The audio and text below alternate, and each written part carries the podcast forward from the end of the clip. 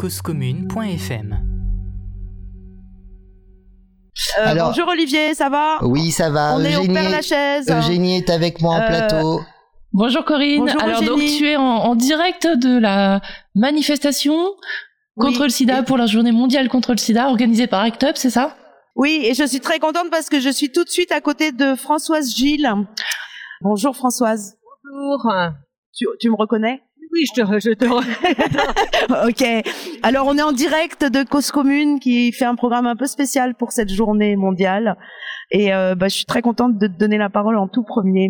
Aujourd'hui, donc, euh, on fait, on fait la marche du 1er décembre, comme d'habitude, avec le slogan euh, nous, les précaires, euh, sé- séropos précaires, euh, vous nous préférez mortes. Donc, pour dénoncer l'inaction de l'État, euh, comme d'habitude, mais de plus en plus. Et en plus, aujourd'hui, il y a, la, la- il y a d'autres problèmes euh, sociaux comme bah, la, la suppression de la ME, qui va pénaliser beaucoup de nos usagers. Alors je sais que Eugénie, je sens euh, Eugénie est en direct donc euh, sur le, au studio euh, de Cause Commune. Je sens que tu voudrais que je présente Françoise et que je dise qui est Françoise. Absolument. Voilà, Hein c'est mon côté journaliste, tu sais, je veux, je veux que tous les auditeurs savent qui est Françoise. voilà. Et alors, eh ben, on a l'honneur d'être avec Françoise Gilles, hein, euh, qui est euh, anthropologue et qui travaille euh, notamment depuis plusieurs années. plus de 20 ans sur les questions de sexe et genre et qui défend les travailleuses du sexe et j'ai été présidente du bus des femmes pendant trois ans. Voilà, Jolie association qu'on aime. voilà. Euh, bon, alors ça démarre doucement. Il n'y a pas énormément de monde. Euh, Mais alors peut-être qu'on peut, on peut, non, il y a on peut pas assez de développer. monde. Enfin, on se disait qu'on on comptait sur 200. Pardon? Ah, il y a plein de gens qui arrivent. Bon, il y a plein de gens. alors, une cinquantaine de personnes qui arrivent, qui sont au métro. Il y a un camion qui est en train de de se de de de, s'orga- enfin, de se monter euh, avec un groupe électrogène. Ouais. Et bon, on, a on, on tablait quand même sur euh, 200 personnes, mais bon, on va voir ce que ça donne. Pour l'instant, on n'y est pas. Mais ça, il paraît qu'il y en a plein qui viennent, euh, qui arrivent euh, au métro. Vers la Tu continues la soirée, tu la poursuis ensuite? voiture. Tu peux y dire où? Alors ensuite, il y a une super soirée aux Zèbres avec, euh, je ne sais plus tous les artistes. Je me rappelle de Corinne Maziero, les Vaginides, voilà, et bah, des drag queens, des voilà, Oui, il y a beaucoup, beaucoup. Il y a un cabaret et euh, il y a beaucoup d'artistes. voilà, et, et ça, ça, ça se passe de 8h30. Enfin, ça commencera à 8h30 le spectacle jusqu'à 1h30 du matin. Alors, on sera peut-être encore en direct de Cause Commune si c'est possible. J'imagine, j'imagine qu'il y aura des prises de parole. Oui, bien sûr. Il y a Coco, là, qui est une des, secrétaires générales d'ACTUB, qui va parler, qui va prendre la parole ici déjà maintenant, et en plus euh, aux aussi à 8h30. Ok, super. Alors cette soirée, Chèche, euh, Cécile, que je vais essayer de trouver quelque part pour euh, lui tendre le micro, m'a dit qu'il y avait déjà eu 150, il y a 150 résa- résas, que la jauge est à 180, donc vous pouvez encore venir à la soirée du zèbre. hein. Sur place. Et- Exactement. Et puis il y a, pour ceux qui en- n'arriveraient pas à rentrer au zèbre, mais on n'en est pas encore là, il y a une autre soirée, tu, tu sais où elle se, se situe? À la bulle, non, il me semble. Oui, demande à Chèche ou à, à Sarah. Ok, très bien. Euh, Est-ce que tu peux nous dire un mot, euh, François, sur les 40 ans et les 25 ans? Alors 25 ans, là, c'est justement cette soirée, c'est euh, pour euh, faire rentrer des fonds pour notre permanence sociale, qui a 25 ans aujourd'hui. Et voilà, on espère vraiment qu'on a plus de moyens pour accompagner les, les usagers et usagères qui viennent chez nous. Sont généralement donc dans, en, dans en situation de très grande urge- urgence. Des, des gens qui sont en situation précaire, souvent sans papier, sans logement, etc.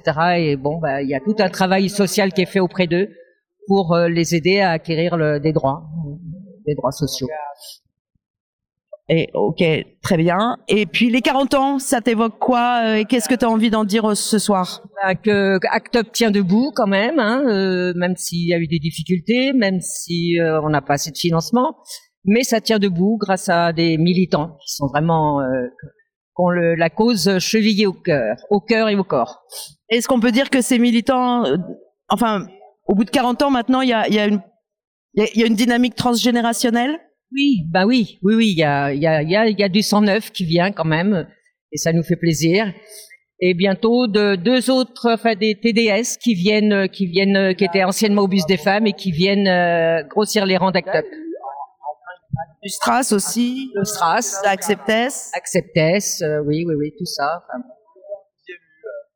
Ça touche pas forcément que des TDS, mais peut-être. euh, non, non, non, ça touche pas que des TDS, mais bon, euh, ça touche bah, des, des, encore une fois, hein, des gens euh, que- quelquefois sans papier, euh, sans, sans logement, et bon, ils sont, euh, ils sont plus que reconnaissants euh, d'être passés par Act Up parce qu'on arrive, tant bien que mal, on arrive à leur trouver un logement euh, et des papiers et faire les démarches pour obtenir des, des papiers. Est-ce que tu as l'impression, je sais pas, j'imagine que tu es là depuis de nombreuses années. Est-ce que tu as l'impression qu'il y a une évolution euh, Euh, moi, je, je suis depuis pas très longtemps Act Up. J'ai suivi Act Up tout le long, enfin depuis des, des années, depuis 20 ans. Mais oui, il y a une évolution parce qu'il y a eu quelques problèmes, mais ça a été réglé. Il y a une nouvelle équipe qui, qui vraiment qui, qui tient qui tient la maison euh, de façon sereine. Je parlais davantage par rapport aux gens qui, qui viennent vous solliciter. Bah, faudrait demander plus euh, plus à au travail à Chèche, oui. À Chèche, euh, où est-ce qu'il est? Corinne, Corinne Oui, ce qui- Eugénie. ce qui- peut-être ce qui serait intéressant de savoir, c'est Est-ce que le son est bon déjà? Ah oui, que on t'entend parfaitement, on vous entend très très bien, on a l'impression que vous êtes à côté de nous et surtout on regrette de pas être à côté de vous, ça a l'air sympa. Mais euh, mais ceci dit, ce que ce que ce qu'on aimerait bien savoir, c'est qu'on sait que depuis la fameuse loi de 2016-2017 sur la pénalisation euh, des, des clients, des travailleurs et travailleuses du sexe, euh, il y avait de grosses inquiétudes des associations sur le fait que les risques de contamination allaient euh, exploser, enfin que les, les contaminations pouvaient exploser. Euh, Est-ce que euh, ils ont pu constater que c'était le cas, que euh, les gens travaillaient dans des Ah. conditions de plus en plus précaires et que c'était dangereux pour leur santé? Alors je vais essayer. Ah voilà, je vais essayer de tendre le micro à Chèche. Tu veux bien que je c'est cause commune, on est en direct? Ouais, vite fait par contre, mais vas-y. Salut, bonjour. Alors Merci Eugénie, elle, euh, voilà, je présente. euh, et je te laisse te présenter. Donc euh, je m'appelle Chèche ou Cécile et je suis membre euh, d'Act Up Paris, association de lutte contre le sida. Et aujourd'hui c'est la Saint-Sida, la journée mondiale de lutte contre le sida. Et le mot d'ordre c'est séropos précaire, la France vous préfère mort et morte. Parce que c'est ce qu'on constate amèrement. Alors je suis en direct avec Eugénie euh, qui fait une émission sur euh, cause commune qui s'appelle Liberté sur parole. Elle vient de me poser une question. Euh, que j'essaie, je vais essayer de te reposer à toi. Je sais aussi que de toute façon tu milites beaucoup avec le Stras hein, également. Est-ce que la loi de, de, de, de pénalisa- de pénalisation et des clients. de pénalisation des clients de 2016 euh, a une incidence directe sur le taux de contamination? La loi de pénalisation des clients des travailleuses du sexe de 2016 a une incidence directe sur la santé en général des travailleuses du sexe et particulièrement sur, j'arrive, sur les IST, sur le- leur exposition au VIH. Ça isole les travailleuses du sexe, ça les empêche de, de se solidariser pour travailler, de s'auto-défendre. Ça empêche les associations communautaires qui distribuent du matériel de prévention de les atteindre. C'est une loi répressive, c'est l'abolitionnisme, c'est une idéologie obscurantiste. C'est une loi qui est une insulte à la santé publique et qui surexpose encore plus les travailleuses du sexe aux contaminations sida. C'est une loi criminelle et les tenants de cette loi sont des criminels. Et il faut vraiment que j'y aille. Et juste Si, à tout à l'heure si, si elle Oui. peut encore répondre ou si quelqu'un d'autre peut répondre, il y a, il y a quand même une décision de la CNDH très très importante là, qui est une petite décision, mais c'est un peu une brèche, qui reconnaît que euh, effectivement cette loi peut être remise en cause. Euh, C'est-à-dire qu'ils acceptent de, de, de mettre euh, la, la question sur la table euh, pour euh, que euh, les, les plaintes des associations contre cette loi puissent être examinées. Donc euh, voilà, je sais pas si elle a le temps de répondre ou si quelqu'un d'autre peut y répondre, non, mais peut-être. voilà. ça va être le début et je pense qu'il va y avoir, si jamais on peut rester en direct, euh, quelques Oui, ils vont y prises de répondre parole, directement. euh, qui vont en parler certainement. Euh, bah d'ailleurs, voilà, je vais essayer de tendre le micro si t'es ok, Eugénie? On peut rester en, en ligne, on peut Vas-y, en- vas-y, vas-y, euh, pas de problème, Corinne.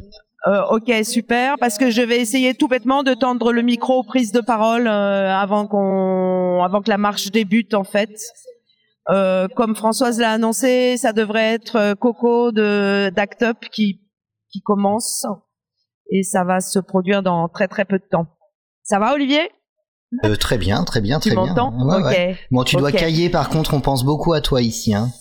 Ben écoute, euh, ouais, mais ça va, ça commence à se réchauffer, puis il va y avoir de la musique, euh, voilà. euh, Il y avait personne, c'est magique parce qu'il y avait personne il y a cinq minutes et là il y a euh, au moins 200 personnes autour de moi. Alors, euh, dis-nous juste- en quelques, en, ouais, en quelques, en peu, en peu de temps, ça s'est vraiment rempli. Dis-nous juste le, le, le parcours, c'est quoi? Donc on part de Père-Lachaise et euh, la marche Et va, se dirige on va vers. vers euh, République. Je crois que je t'ai envoyé un plan sur sur Telegram. oui, mais c'était pas. Oui, mais moi je le sais, euh, mais moi je le sais, mais. euh, euh, ouais, mais que moi j'ai plus devant ah, les t'as yeux plus pour devant euh, les yeux. Et moi j'ai pas mon ordi devant les yeux. Ouais, ok. Ouais, voilà. ça va être compliqué. Mais euh, très bien. Euh, ok, Et en tout cas, ça part vais- de, de Père-Lachaise. Et ça va vers République. Ouais, et je vais essayer aussi de dire aux auditoristes donc le deuxième lieu euh, pour ceux qui n'auraient pas 35 euros euh, pour entrer dans la soirée. Il y a un deuxième lieu de rassemblement suite à la marche. Mhm. Je vais essayer de de- D'en de trouver l'adresse. de d'en trouver l'adresse. Ouais, voilà. Et donc juste euh, le, le zèbre, de toute façon les, les réservations sont, sont closes là, c'est fini. Non, non, c'est pas fini. Il reste fini. une trente- trentaine de places. Je crois qu'il y a 150 réservations et que la jauge est limitée à 180. Donc, euh, vous pouvez vous pointer euh, comme vous comme vous voulez. Il y a de la marge. Après. ok. Et donc c'est boulevard de Belleville pour celles et ceux qui ne le sauraient ouais, pas. Très proche du métro, je crois. Absolument, couronne. Ah, voilà. Alors, dis-moi, dis-moi, Chèche. C'est pour radio, une radio qui s'appelle Cause Commune. on est en direct. J'ai juste une, j'ai juste une question, Chèche. Tu m'as dit un deuxième lieu après le zèbre. Il y a un, un éventuel rassemblement. Alors, il y a, euh, suite à la manifestation, ACT UP a organisé une soirée au ZEB, qui est une soirée caritative au sens pourri du terme, mais parce que la sauce a besoin d'argent. Tous les bénéfices seront reversés à la permanence droits sociaux au profit, entre guillemets, des personnes séropositives les plus vulnérables. Donc, c'est une soirée payante, chère, à 35 balles. Comme alternative, il y a une soirée aux Amars, les Amars, quai d'Austerlitz, qui est entrée libre à prix libre, qui s'appelle VIH, euh, et ben j'ai oublié, euh, voilà, et où tout le monde euh, est bienvenu ensuite, c'est à 20 minutes en métro. Super. Et 35 euros, c'est pas, c'est pas, c'est, euh, il y a quelqu'un qui m'a dit c'est deux paquets. C'est toi, Alain, qui m'a dit c'est deux paquets de tabac. Tabac, même pas. Donc c'est bien, euh, voilà. Faut vraiment, faut vraiment venir aux zèbres. Faut, faut soutenir Act Up. hein. Bon, d'autant plus qu'il y a des super artistes, hein, vraiment. Hein. Et ensuite, il y a Jennifer Cardini, qui est une super DJ, euh, qui fera euh, le dance floor. c'est ça non? Euh, Voilà. Donc en fait, euh, c'est aussi une, une fête et, euh, et, un, et un cabaret, donc un moment d'expression en fait. Alors juste euh, pour euh, les auditeurs et, et auditrices, euh, le, les Amars c'est un des tiers lieux solidaires et festifs que vous pouvez retrouver à Paris sur les quais d'Austerlitz. Voilà. Et je vais faire de la technique à vue. Euh, Ouais, ouais, vas-y. Oli- Oli- Olivier, Ouais, par contre non. euh, Ouais, le problème c'est que si tu te rapproches des enceintes, ça fait du larcène avec ton micro. Ah ouais, oui, mais en, en fait c'est même pas avec mon micro, ça fait du Larsen tout court hein, là. Euh, c'est le camion. Bon et donc les Amars c'est que- 27, est-ce que tu- 24 quais d'Aus- d'Austerlitz. Oui. Est-ce que tu entends là? Non, très très très mal. Je vais essayer de me rapprocher. Mais monte sur la scène. Donc je vous rappelle, auditeurs, auditrices, que vous êtes à l'écoute de Radio Cause Commune. On est euh, actuellement en streaming sur causecommune.fm ou euh, encore en DAB si vous êtes équipé euh, à Paris et euh, sur sa région. notamment d'avoir le résultat de ces prises de sang. En fait, il y a énormément de personnel médical qui n'ont aucune idée, qui ne connaissent pas du tout la langue des signes, qui ne connaissent rien aux personnes sourdes. Et du coup, en fait, les personnes sourdes, bah, nous, on, on va dans ces laboratoires et on ne sait pas comment avoir accès aux informations. Euh, Il n'y a aucune langue des signes qui est mise en place. Et euh, du coup, c'est très, euh, c'est très compliqué au moment des résultats, de l'annonce des résultats. Mais rassure-moi, Corinne, en fait, ça l'arsène sur place, hein, c'est ça? Oui. Ouais, c'est ça. ok, je viens de comprendre. c'est euh, au, au niveau euh, scolaire. Euh, en fait, euh, voilà, les jeunes cours euh, sont scolarisés et tout ce qui concerne Ah, la là. prévention, la santé, euh, la sensibilisation, euh, est-ce que vous pensez que c'est accessible? C'est pas du tout le cas en fait. Il y a très très peu d'accessibilité des informations en France à ce niveau-là. Notre association Mère Payette essaye de se remonter les manches et d'intervenir. Par exemple, l'année dernière, c'est ce qu'on a fait. On a fait une sensibilisation pour les jeunes sourdes et en fait, on en a fait qu'une seule. Vous vous rendez compte qu'une seule pour toute la France? Alors oui, effectivement, au niveau des entendants, la, sensibilisation que vous, vous avez, euh, oui, c'est pas la lutte n'est pas terminée. Vous avez encore des choses à faire. Mais imaginez pour nous les sourds, c'est vraiment pire. Euh, on, a, on en termes d'information, on est vraiment euh, euh, 6 kilomètres derrière. Voilà. Et enfin, la troisième situation dont je voulais vous parler, c'est par rapport aux sourds migrants. il y a des sourds en fait qui viennent de pays qui sont en conflit, dans lesquels il y a énormément d'homophobie, d'LGBT-phobie, et les sourds sont obligés de fuir ces pays, et certains arrivent en France. Et en fait, pour eux, c'est de, même, c'est la double peine, hein. un manque d'accessibilité criant. Euh, en termes de droits, euh, tout ce qui est par exemple financier, euh, c'est très limité. au moment où les sourds migrants ont des rendez-vous, mais en fait, ils peuvent juste tout simplement pas se permettre de payer un interprète. Et du coup, en fait, de nouveau, la, la, la, peine est encore double. Et nous, Paillette, en fait, on s'est créé dans cet objectif de, de, de venir soutenir la communauté sourde queer au niveau de ses droits parce qu'effectivement, euh, ben, on a tous des droits et nous, en fait, euh, l'idée c'est qu'à Paillette, on fasse en sorte que les droits des personnes sourdes et queer soient à égalité avec les droits des, des personnes entendantes. Et du coup, c'est pour ça que nous, on milite. Nous, on est là. Nous, on existe. Nous, on est là. Nous, on existe. Et la lutte, elle continue. Et elle continue pour les jeunes sourds, euh, les, les générations futures. Il faut les sensibiliser. C'est ça l'objectif. Merci de votre écoute. Oui. Ouais, Corinne. Donc, tu l'auras compris, Olivier. En fait, tu entendais l'interprète d'une personne euh, malentendante qui, qui, signait euh, sur le camion. Ouais, qui a été la, première prise de parole, c'est celle-là. Euh, J'ai pas son nom malheureusement, mais il signait sur le camion et j'étais euh, proche de l'interprète. Ok. Bah, c'était pas mal. C'était bien. Par contre, ce, ce Larsen est insupportable. Ouais, mais c'est vous, vous le subissez aussi. C'est pas moi, c'est le camion. Ouais, c'est en fait c'est un Larsen du micro euh, Mais ce qui était intéressant dans les propos de cette personne, c'est que ça confirme qu'elle a un chiffre assez général, parce que les difficultés qu'ont les sourds à se faire diagnostiquer, notamment, et à avoir accès aux traitements et à leurs résultats, euh, ça confirme que euh, des chiffres de 2022, 43% hein, des, des, diagnostics VIH sont des diagnostics tardifs. On est en 2022, je ne parle pas des années 80 là, euh, dont 28% à un stade très avancé de la maladie. Donc ça veut dire que on n'est pas sorti d'affaires, euh, et il n'y a que en France 30% de diagnostics précoce. Donc bon voilà, je laisse la parole à la personne suivante qu'on va entendre là. Tu, peux te rapprocher un peu, Corinne, ou pas? J'essaie, j'essaie. mais euh, on participe à deux minorités, la minorité LGBT et la minorité sourde, c'est-à-dire une minorité linguistique et culturelle. Notre équipe, ainsi que euh, plusieurs personnes autour de nous, s'inquiètent sur notre futur, notamment au sujet du VIH-Sida, notamment au travers de trois points. Le premier est que euh, l'association AIDS, depuis de longues années, a créé un groupe euh, LSF en 1989. Donc c'est un groupe euh, très actif, mais depuis environ euh, les 5-10 dernières années, il y a beaucoup moins d'activistes et de militants, beaucoup moins de personnes volontaires, et donc on s'inquiète fortement de euh, la pérennité, notamment en termes de sensibilisation, de communication et euh, d'activité autour de la langue des signes.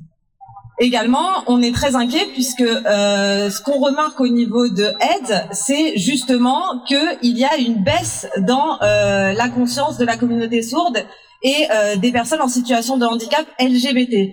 Il faut savoir qu'il y a très peu de choses faites sur cette population-là. Pourtant, il faut savoir que la communauté sourde, sa langue première, c'est la langue des signes.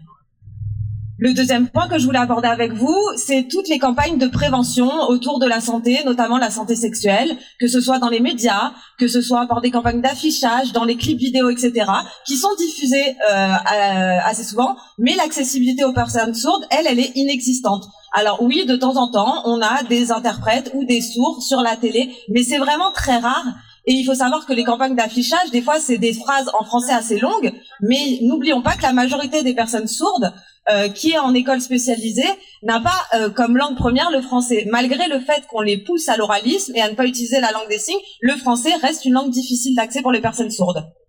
Donc le mieux, c'est de faire des cyborgs pédagogiques qui soient adaptés donc, donc pas seulement aux personnes sourdes, mais également aux personnes étrangères qui arrivent en France et donc des, des supports visuels qui seraient faciles d'adapter. C'est vrai que c'est dommage aujourd'hui, c'est les discours de Macron qui le dernier point que je souhaitais aborder avec vous, c'est nous sommes inquiets au sujet des hôpitaux, que ce soit les CHU ou les hôpitaux publics en France, et également les centres de dépistage. On sait qu'il y en a, mais au niveau de l'accueil du public sourd, en termes de communication, soit on va passer par l'écrit, mais on a très peu d'informations. Il faut savoir qu'en France, j'ai en effet dans les hôpitaux des euh, pôles qui peuvent accueillir les sourds. À peu près 25 à 30 en France. Mais sur combien d'hôpitaux publics? Sur combien de centres de dépistage? Donc ce qui est important, c'est l'accessibilité. Comme je vous le disais tout à l'heure, l'accueil, souvent, elle peut se passer par l'écrit, mais l'écrit signifie des malentendus pour les personnes sourdes. Donc, on n'a pas la certitude quand on va dans un centre de santé. Et donc, il faut plus d'accessibilité. Donc, en effet, nous sommes très, très inquiets pour l'avenir et de savoir que les sourds sont souvent en décalage au niveau information par rapport aux entendants. Ce qu'on espère à l'avenir, c'est justement, comme pour vous les personnes entendantes, que les préventions, que les campagnes et que le fait d'arrêter l'épidémie du VIH-Sida soient avec les personnes sourdes. Merci. Il y a une autre prise de parole, euh, Corinne? Euh, Peut-être, euh, je, euh, oui, oui, j'imagine. Donc là, vous êtes euh, pile devant le, le Père Lachaise, j'arrive pas à On me- est devant l'entrée principale Ah oui, du mémorial, tu Ouais, sais, euh, euh, voilà. Mm. Sur cette place-là, qui commence donc à être bien remplie, euh, euh, je vais. euh, les, les prises de parole vont s'enchaîner. Alors ça me gêne de, de, de parasiter avec d'autres questions, euh, mais euh, voilà. Et là, euh, elles vont parler direct du camion. Donc tu vas me dire si techniquement euh, vous, Ouais. vous entendez. Bah, on a toujours le petit problème de l'arsène, mais bon. Oui, on devrait l'avoir moins parce que. jeune militante au Ouais, c'est bon. familial. Bonsoir à vous tous. Nous sommes réunis aujourd'hui en cette journée mondiale de lutte contre le VIH et le SIDA pour soutenir les personnes touchées par le VIH Ouais, là, je suis un peu à côté du groupe électrogène. en France et partout dans le monde.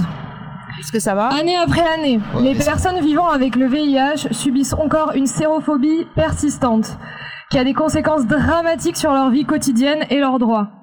Qu'il s'agisse de stigmatisation fréquente au cours de leur vie affective et sexuelle, de refus de soins ou de discrimination en contexte médical, de difficultés, voire impossibilité d'obtenir un prêt bancaire ou un logement, ou encore de discrimination au sein du monde professionnel. La sérophobie prend différentes formes et constitue un frein majeur à l'enrayement de l'épidémie. On estime qu'1,3 million de personnes dans le monde ont été infectées par le VIH en 2020. Le nombre total de personnes vivant avec le VIH à environ 39 millions. Alors que l'objectif mondial selon l'ONU est de vaincre le VIH-Sida d'ici 2030. Nous, cons- nous constatons que le défi est encore considérable. À cela s'ajoutent de fausses représentations sur l'épidémie. Par exemple, en 2021, 53% des personnes vivant avec le VIH dans le monde étaient des femmes. Et le VIH-Sida est la première cause de mortalité des femmes de 15 à 44 ans dans le monde. En France, en 2020, ce sont environ 40 000 femmes qui vivent avec le VIH. Pourtant, les femmes sont encore peu présentes dans les représentations des populations susceptibles de contracter le VIH, et en particulier les femmes trans, qui représentent pourtant une majorité des personnes trans contaminées. Plusieurs facteurs de précarité favorisent la contamination des femmes, comme les violences sexuelles, notamment pour les femmes en parcours migratoire qui sont majoritairement infectées en France. Elles font face à des difficultés d'accès à la prévention et aux soins du fait de leur situation. De plus, la recherche sur les traitements contre le VIH est essentiellement testée sur les hommes, laissant de côté les méthodes de prévention et les soins pouvant convenir aux femmes. Il est nécessaire de mettre fin à cette précarité et ces inégalités, pour les femmes, mais également pour tous les autres personnes vulnérables. Alors que la France s'engage financièrement à l'international dans la lutte contre le VIH et le sida, les parlementaires de droite et le gouvernement poursuivent leur casse des droits, sociaux. Avec ils poursuivent leur casse des droits sociaux avec le projet de suppression de l'aide médicale d'État. Supprimer l'AME dans un contexte où l'épidémie de VIH se poursuit en France revient à empêcher le diagnostic et les soins des personnes étrangères touchées par le VIH. Sa suppression entraînerait des privations de soins délétères pour la santé de tous, et en particulier des personnes étrangères en situation irrégulière en France.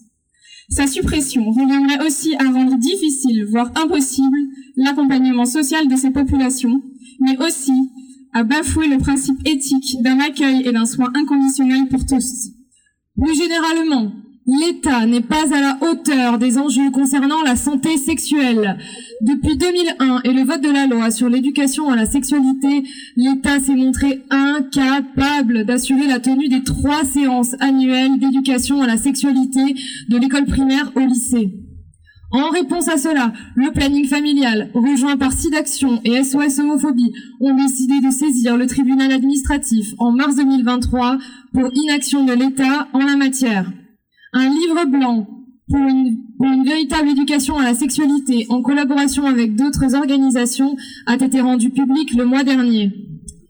Celui-ci dresse 46 préconisations concernant les modalités d'animation des séances d'éducation à la sexualité qui sont un atout majeur pour la lutte contre le VIH et le sida. La défaillance de l'État sur ces enjeux d'éducation à la sexualité se ressent sur le terrain auprès des jeunes. Le planning familial a pu réaliser une enquête sur le sujet dont le rapport sortira le 7 décembre et ses constats sont sans appel. Non seulement les jeunes sont en demande d'éducation à la sexualité sur une large palette de sujets, mais ils sont d'autant plus exposés aux IST, y compris le VIH. Les jeunes militanteux dont nous faisons partie du planning familial se sont mobilisés pour mener une campagne de prévention par et pour les jeunes intitulée hashtag dépister les toutes. Notre objectif est de diffuser des informations précises et claires sur les IST, mais aussi de dédramatiser et de lever les, tabous pardon, qui empêchent trop de personnes d'accéder au dépistage et aux soins. Un grand nombre de personnes a encore peur d'avoir des IST et donc de se faire dépister. Alors qu'on le sait, de grandes, euh, la grande majorité des IST se soignent aujourd'hui dès lors qu'elles sont dépistées suffisamment tôt. Pardon, froid. Il faut aussi le répéter. Il est possible de vivre et de vieillir avec le VIH. D'immenses progrès ont été faits grâce à la recherche scientifique, mais également à la mobilisation de nombreuses associations historiques qui sont ici présentes ce soir. Ces progrès ne doivent pas nous conduire pour autant à renoncer à notre objectif, la fin de l'épidémie de VIH, qui ne pourra passer que par l'accès systématique de tous aux moyens de prévention, y compris les préservatifs internes qui sont encore trop peu accessibles et chers, au dépistage régulier et aux soins. Pour cela, il faut des financements massifs pour la recherche des traitements, pour le dépistage et pour la prévention. Mais il faut aussi lutter contre la sérophobie partout et tout le temps. Merci beaucoup pour votre présence et bonne manifestation à tous. Et vous êtes à l'écoute de Radio Cause Commune. Nous sommes en plateau avec euh, Gilles Brézard qui ne parle pas pour l'instant. Il écoute. Voilà, il écoute. Et euh, Eugénie euh, Barbeza, un peu plus loin du côté du 20e arrondissement de Paris, c'est Corinne. et qui n'a toujours pas résolu son problème, manifestement. manifestement pas. manifestement, elle a l'air un peu en galère, notre amie, notre amie Corinne. Alors apparemment, elle est devant un camion, il y a des prises de parole, on a entendu les, les sourds euh, qui, qui nous parlaient du, du manque d'accès à, à l'information. Et d'ailleurs, on se demande pourquoi euh, en primaire, euh, on n'enseigne pas la langue des signes à toutes et toutes en fait. Ah bah oui, ce serait, ce serait pas mal pour l'inclusion, mais je sais pas si on est vraiment pour l'inclusion. C'est ah, c'est peut-être, voilà, c'est peut-être, un problème. c'est peut-être le gros problème. Et euh, du coup, alors Corinne, euh, je sais pas ce qu'on fait avec voilà, voilà. Nous savons abolir la prostitution. Bon, si on parle pas, Eugénie, on peut entendre des ah prises bah de parole. Oui, oui, Donc on va faire ça et on coupe nos micros. Les TDS connaissent leurs ennemis, y compris celles qui celles qui s'estampillent féministes, y compris celles qui, en cette journée mondiale de lutte contre le sida, vont se fendre d'un tweet compatissant ou qui s'insurgent contre les violences transphobes tout en continuant, tout en contribuant toute l'année à mettre en danger les travailleuses du sexe trans. L'abolitionnisme, certaines en vivent, les putes en crèvent.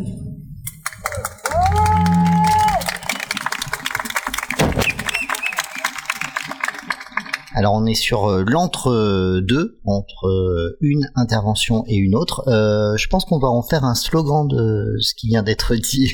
ah oui, certaines en vivent, les putes en crèvent. Ah L'abolitionnisme, c'est parfait. je, pense qu'on peut en faire un, on peut faire, on peut en faire un jingle. Je, je vais, je vais y songer.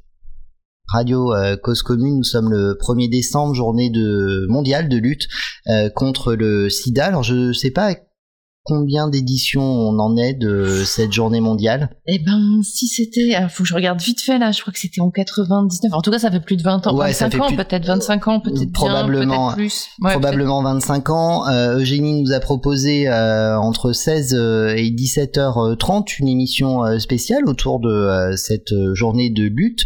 On y retourne? Oui. touchés par le, par le virus. Le VIH est abordé comme ce qu'il est, une épidémie politique. C'est alors l'hécatombe. Des milliers de personnes que ça va mieux, chaque là jour du sida. Est-ce que ça va mieux Souvent.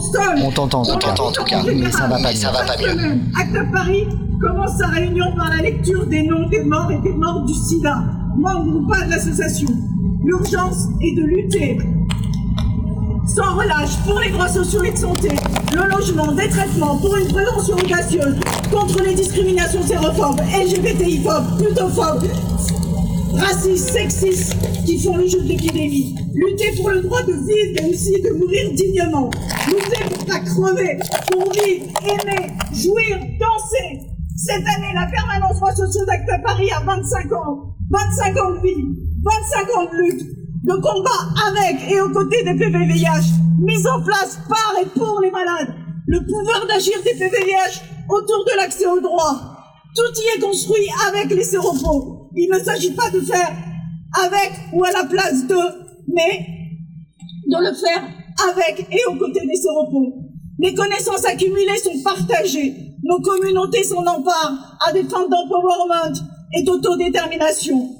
Plus de 200 personnes vivant avec le VIH participent à la permanence et subissent de plein fouet les effets néfastes des lois répressives qui favorisent la propagation, du virus et des attaques ciblées sur nos communautés en ayant des, relations sexuelles avec d'autres hommes, usagers, usagères de dorme, travailleurs, travailleuses du sexe, personnes trans, personnes migrantes, femmes, prisonniers, prisonnières.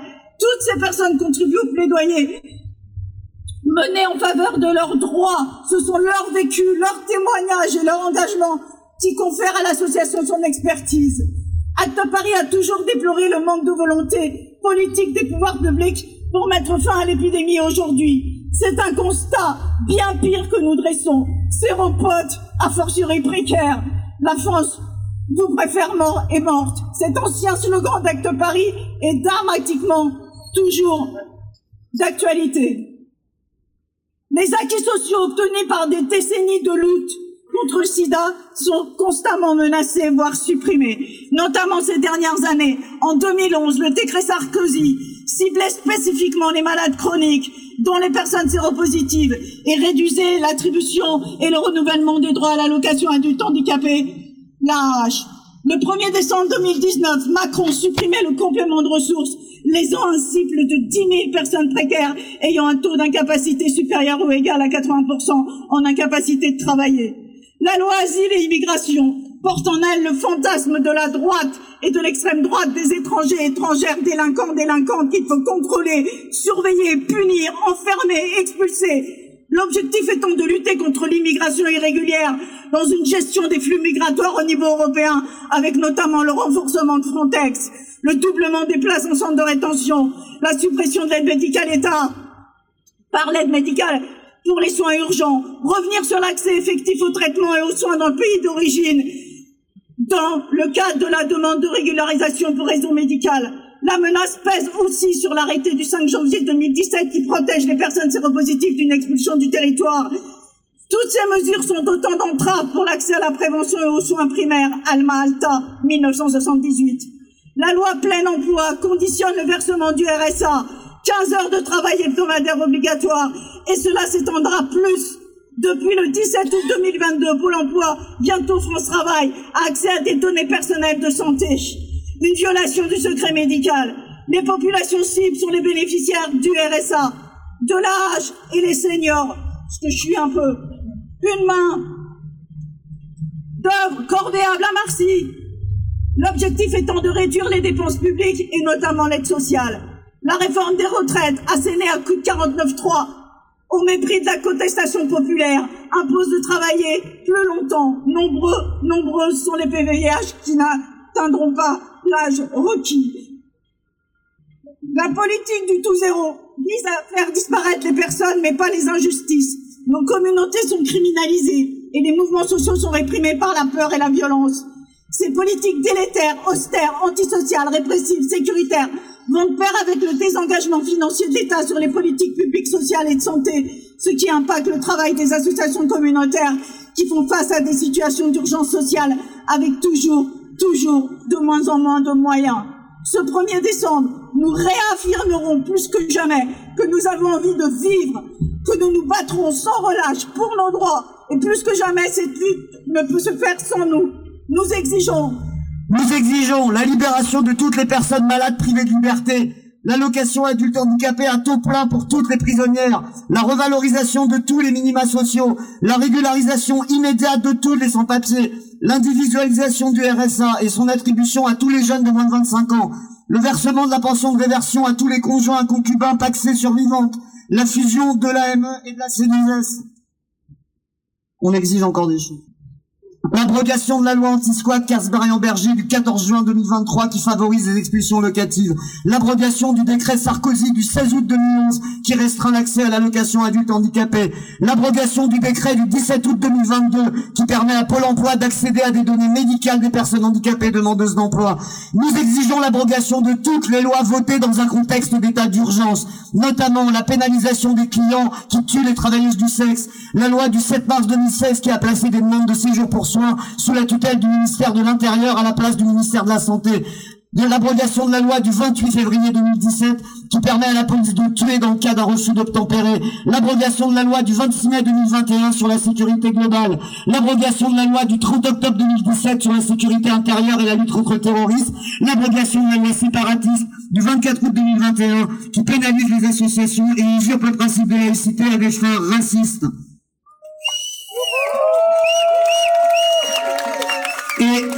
Et, et ben c'est le moment de marcher, donc on va partir à droite, direction métro Père Lachaise. Les pancartes sont disponibles, si quelqu'un peut en dire. Oui, je t'entends, euh, Corinne. Et on va vous demander Désolée parce que j'ai un problème avec le le casque. Euh, Eugénie?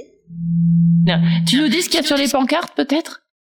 Euh, oui, en fait, euh, bon, là, j'espère que vous avez entendu. C'était donc euh, euh, le- la prise de parole de Coco et de Cécile. Alors on a on a on a non seulement entendu mais c'était euh, exceptionnel. Moi j'ai envie de faire des jingles de tout euh, de toutes les euh, de toutes les demandes d'abrogation. Qu'est-ce que tu peux euh, Allô? Ouais. Ouais. Oui. Oui. Allô, allô? Non mais Corinne, on, on- on t'entend, mais en fait, je, je suis obligé de te couper à chaque fois parce qu'on a le retour euh, en, en écho et du coup, euh, voilà. Mais on t'entend très bien. Euh, on se fait une petite euh, pause musicale. euh, Bah oui, il y avait Barbara. Barbara, c'est une chanson. la chanson qu'on va entendre, c'est un. Elle l'a chantée en public. Elle l'a chantée qu'en public, et c'est euh, une de, un de ses derniers concerts au théâtre du Châtelet. Et euh, ça s'appelle Si d'amour, si d'amour, je crois. Absolument. Et on l'écoute maintenant et on revient un tout petit peu après. Ça, c'est une chanson que j'aurais vraiment aimé ne pas avoir écrite.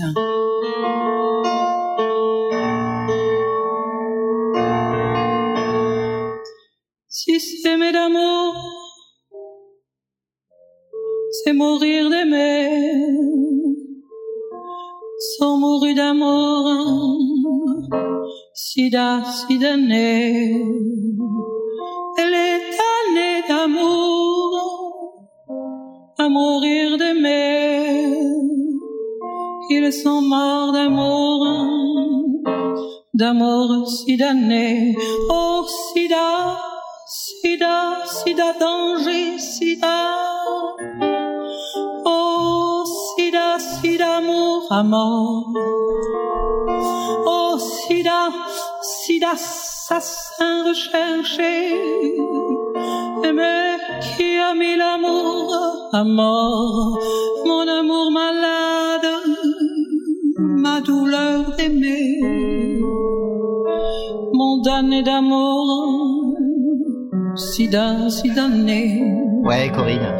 à vouloir aimer, d'amour à mourir, j'en mourrai peut-être si d'assassiner.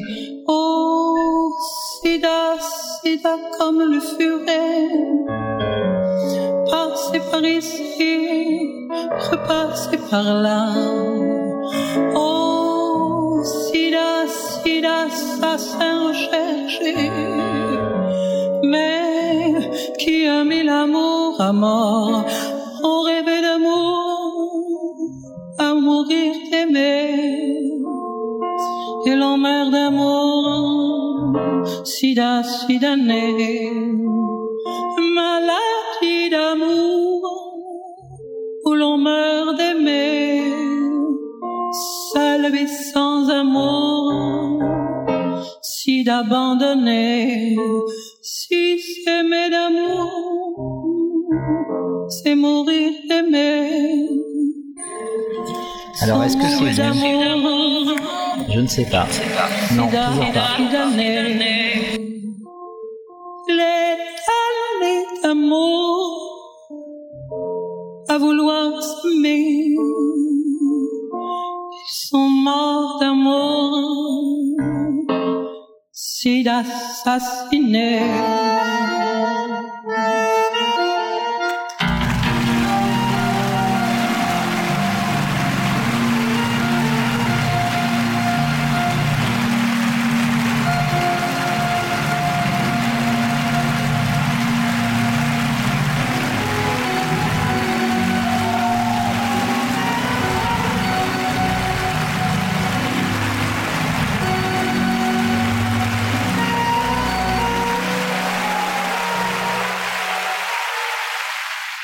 Et voilà, nous sommes de retour comme je vous l'avais annoncé, auditeurs et auditrices de euh, Radio Cause Commune. Alors euh, là, on a un petit peu avancé dans, la marche, Corinne, euh, qui, a, débuté une petite heure après le, début de ce rassemblement, de cette marche organisée par, Act Up Paris à l'occasion de cette journée mondiale de lutte contre, contre le sida.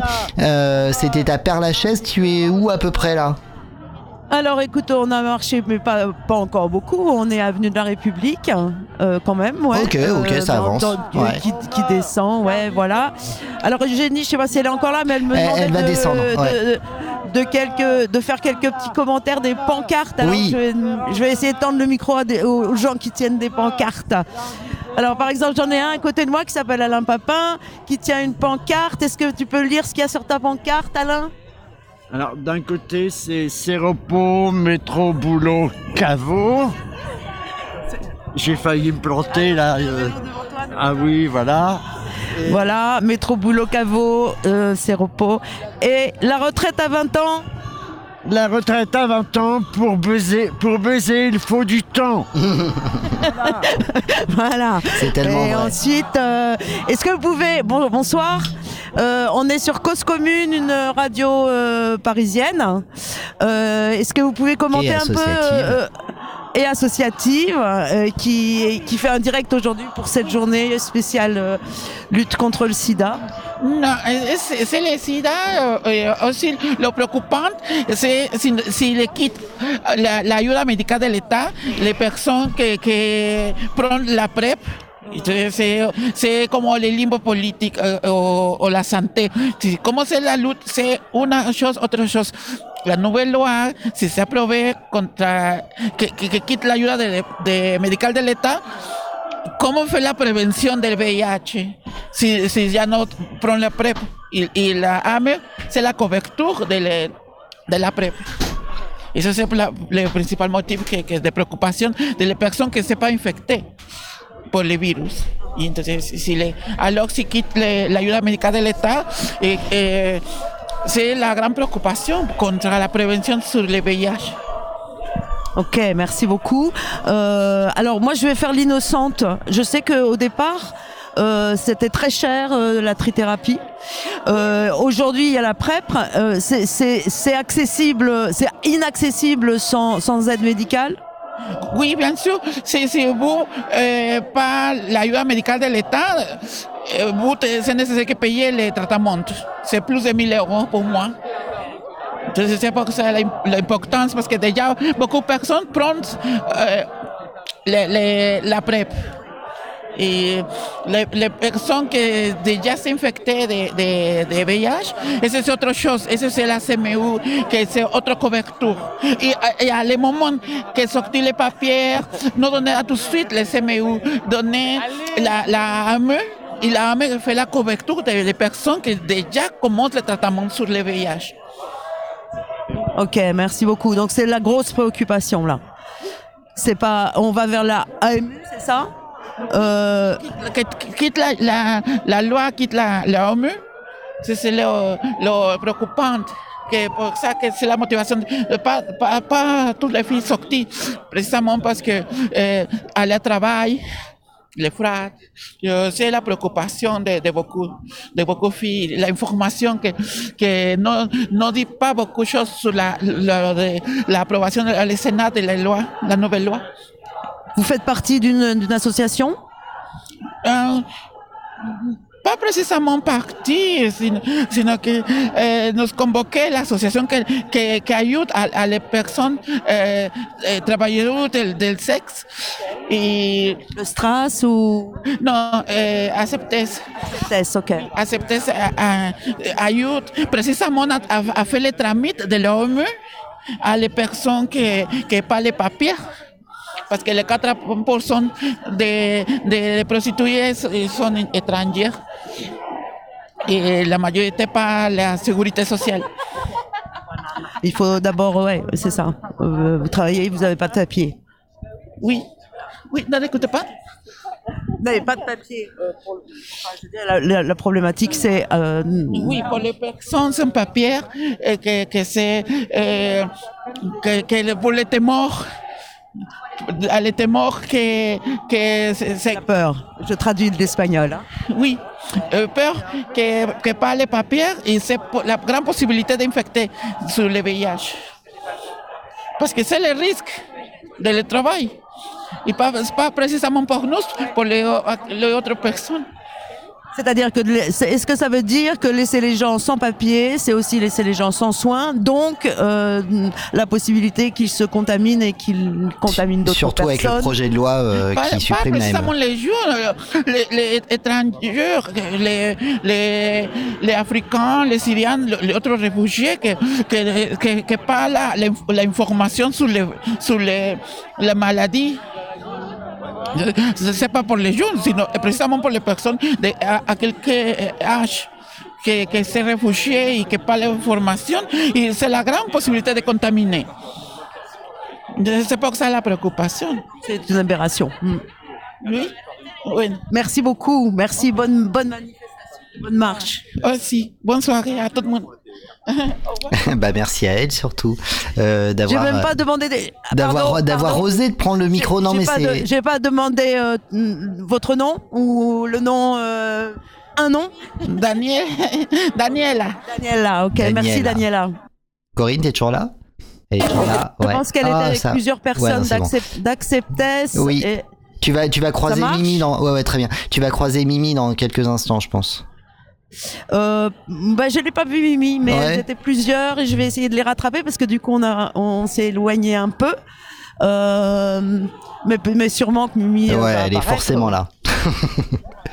Donc si, si je peux juste dire un petit truc puisque là Daniela Ah, faisait bonsoir, allusion Eugénie. et Ouais. bonsoir Corinne Euh, elle faisait allusion à la PrEP et c'est important d'en parler parce que là euh, on voit que ça progresse hein, la- l'accès à la PrEP et que les médecins sont de plus en plus enclins à la, à la prescrire euh, heureusement y compris les médecins libéraux qui avaient un petit blocage là-dessus au, au départ Euh, mais la PrEP malheureusement on sait pas que c'est aussi pour les femmes et il y a que 4,7% de femmes qui qui ont effectivement accès à la, à la à la PrEP qui est pour qui elle est prescrite alors que ce sont quand même 31% des nouveaux diagnostics. Donc il y a un vrai coup, problème. il vient d'où le préjugé? Parce que pour moi, la PrEP, euh, bah, c'est un, c'est, c'est une solution euh, parmi Alors, d'autres comme contre ça, le sida, pour- mais c'est pour, euh, étonnant. bah, quoi. ce qui est- enfin, à aucun moment je l'aurais sexualisé en fait. Bah alors je pense que la PrEP c'était surtout euh, euh, enfin demandé par des garçons qui avaient des relations sexuelles non protégées avec des garçons dans des cadres de boîte de nuit, de bar bake, je sais pas comment ça s'appelle, enfin voilà, dans des cadres de sexe un peu festifs comme ça, c'est vrai que ça a été eux qui l'ont demandé en premier qui ont osé la demander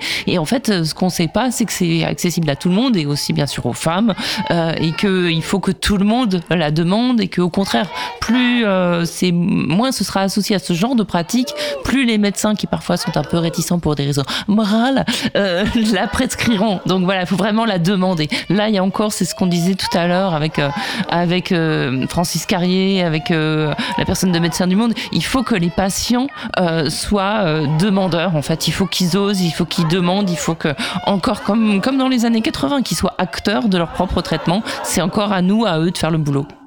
Je crois. Et on essaie de le faire. Bah et, ouais. euh, et Corinne, alors ça se passe comment là? Il y a, il y a un peu de monde quand même? Ah ben oui, il y a un peu de monde. euh, tu, un modeur de là qui est beau. Bah vas-y, rapproche le Et micro. pierre par pierre et mur par mur, nous détruirons les centres de rétention. Oui, ça c'est une bonne, Tu as une lu bonne ça? idée. Ah, tu l'as entendu là, oui. Parce que pas si vous j'ajouterais- entendez beaucoup, mais on, on- on- on crie. Oui, alors Eugénie te répond. Et j'ajouterais y compris ceux qui sont en construction. Ah oui, elle, elle répond, y compris ceux qui sont en construction. oui, effectivement. Et en plus, euh, voilà, euh, on sait qu'il y a plein de projets immobiliers. Pour lancer le sûr. bâtiment, ma bonne dame. Ouais, mais c'est ça.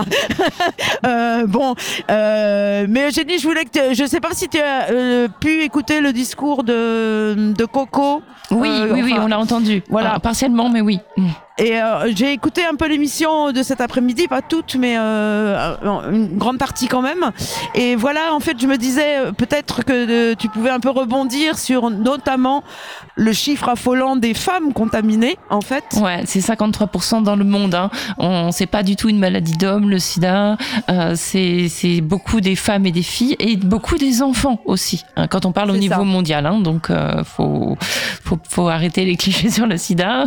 voilà, faudrait euh, parce que on, on oublie euh, de de penser à elle et en termes de prévalence. Alors j'ai plus les chiffres sous les yeux, mais effectivement, ça reste exactement la même prévalence que dans les années 80, c'est-à-dire c'est les hommes homosexuels, c'est les femmes les hommes transgenres, euh, c'est les prisonniers et les prisonnières, mais surtout les prisonniers parce qu'il y a une majorité d'hommes prisonniers en France. Euh, voilà, c'est euh, euh, c'est les travailleurs du sexe et les travailleuses du sexe, bien sûr, Euh, et c'est la prévalence reste prédominante. Voilà, chez ces, ce type des populations là en fait. Voilà, mais quand même avec une grande partie de femmes euh, sur le plan mondial, hein, puisque la- le- je crois que le chiffre indiqué c'était euh, sur le plan 53%, mon- ouais. 53%, mais sur le plan mondial, donc ça doit Ouais. pas être euh, totalement les mêmes chiffres pour tous les pays. Euh, Non, mais les, toutes les- beaucoup des, la majorité des nouvelles contaminations sont des contaminations euh, féminines. C'est ça. Et qui n'ont euh, voilà rien à voir avec justement les populations euh, stigmatisées, on va dire. Enfin, euh, oui, enfin celles qu'on im- peut-être rien à voir puisque ça peut effectivement être le résultat ben, juste d'une agression ou, ou juste. euh, Et, et beaucoup de gens ne savent pas qu'elles sont séropositives aussi. Il y a aussi un problème de, de Voilà. dépistage. Euh, il y a, je crois, encore près de 20% au plan mondial de gens qui sont effectivement atteints et qui ne le savent pas. Et qui ne le savent pas. Et je crois que le chiffre d'Act Up pour la France, c'est quand même 25 000 personnes, ce qui est quand même un chiffre. C'est pas, Ouais. c'est pas, c'est Pas anodin, ouais. C'est pas anodin. Euh, voilà, c'est bien. Euh, C'était un, il y a, j'ai- il y a une- un deuxième point aussi sur lequel, euh, bon, on parle beaucoup ici de la ME et de la MU. Ouais. Et euh, peut-être me rappeler pour moi Non, et pour les auditeurs. Elle- L'aide médicale d'État Ouais, et euh, l'aide médicale d'urgence euh, qui Ouais. est euh, ce qui devrait peut-être remplacer l'aide médicale ouais. d'État, ce qui a été en tout cas voté par le Sénat, mais ce qui est pas sûr que euh, ça passe quand même à l'Assemblée nationale. Je rappelle que dans le cadre de ce projet de loi, quand il a été présenté en Conseil des ministres, il n'y avait absolument rien sur la santé des étrangers. Ce sont les sénateurs qui ont introduit un premier amendement au printemps dernier, qui a été donc voté là tout récemment au Sénat, et euh, il y a eu euh, un- un- une sorte de dégueulasserie politique. Darmanin a dit mais oui mais finalement je suis pour la suppression de l'AME. La première ministre au mois d'octobre a dit mais moi je suis pas pour mais je vais demander à une commission d'enquête euh, euh, express. Euh, elle a demandé ça à deux députés, enfin deux, deux, deux personnalités. Je crois que c'est Zanetti ou Zanelli qui est un mec de, de l'ex-UMP très à droite qui est à Clos des Vins. Les deux ont rendu un rapport qui ont conclu. Alors le rapport a été rendu extrêmement discrètement. Il a un peu fuité. Moi j'en ai eu un peu connaissance, mais, en tout cas partiellement. Et en tout cas les conclusions qui ont été remises à la première ministre disaient que l'AME était utile, n'était absolument pas un appel d'air et que c'était quelque chose d'indispensable en termes de santé publique. C'est-à-dire que les conclusions des associations comme Médecins du Monde, comme ACT UP, comme, tout le monde en fait, euh, enfin les conclusions la, de la logique et de la raison ont prévalu même auprès d'un mec de droite qui a rendu ce rapport. Rapport euh, et qui a été sur le bureau de la première ministre. Du coup, je crois que Darmanin a fait un peu marche arrière en disant oui, bon, on n'est pas sûr qu'on va finalement supprimer l'AME. Bon, de toute façon, c'est une telle hérésie en termes de santé publique de supprimer l'AME que je pense qu'on va, euh, enfin voilà, que ça, ça, passera peut-être pas, mais ça c'est un avis personnel, sachant quand même qu'il faut le rappeler, il y a 50% des personnes qui sont éligibles à l'AME qui ne la demandent pas. Et encore, quand on a l'AME, on est bénéficiaire, il faut déjà aller chercher sa carte AME, il y a un, défaut d'accès à l'information et aux soins une fois même qu'on a l'AME, qui est incroyable hein, pour les personnes étrangères en situation irrégulière. Euh, c'est sous conditions de ressources euh, incroyables, il faut vraiment rien gagner. Enfin, c'est vraiment, c'est vraiment déjà quelque chose de. Enfin, le panier de soins est, très très restreint déjà. C'est vraiment déjà des soins d'urgence. Donc, il faut arrêter de. le coût est totalement minime. Euh, un, bénéficiaire de l'AME coûte beaucoup moins cher qu'un assuré social, hein, faut le dire. Donc, c'est vraiment complètement débile. C'est vraiment un argument politicien. Euh, voilà. Mais j'écoute les, les slogans. Oui, mais c'est parce que je me rapproche euh, d'Acceptess en fait, et où Mimi est effectivement là, ça Bah, va faire plaisir à. Olivier. et je vais essayer de lui tendre un petit peu mon micro. Mais bon, elle chante. Hein. Bah voilà, bah ça a tout à fait raccord avec ce qu'on disait. C'est Darmanin qu'il faut virer. Salut Mimi, bonsoir. On est en direct, figure-toi. Tu veux dire un mot En direct, euh, nous sommes en train de marcher avec euh, Euh, donc une marche organisée par euh, ACAP, ACTAP et les organisations pour la lutte contre la sérophobie. Et euh, là, on est vraiment en pleine énergie euh, pour dénoncer une loi asile et immigration de Damana parce que avec cette loi-là, ça vise à expulser de plus en plus de migrants et migrantes.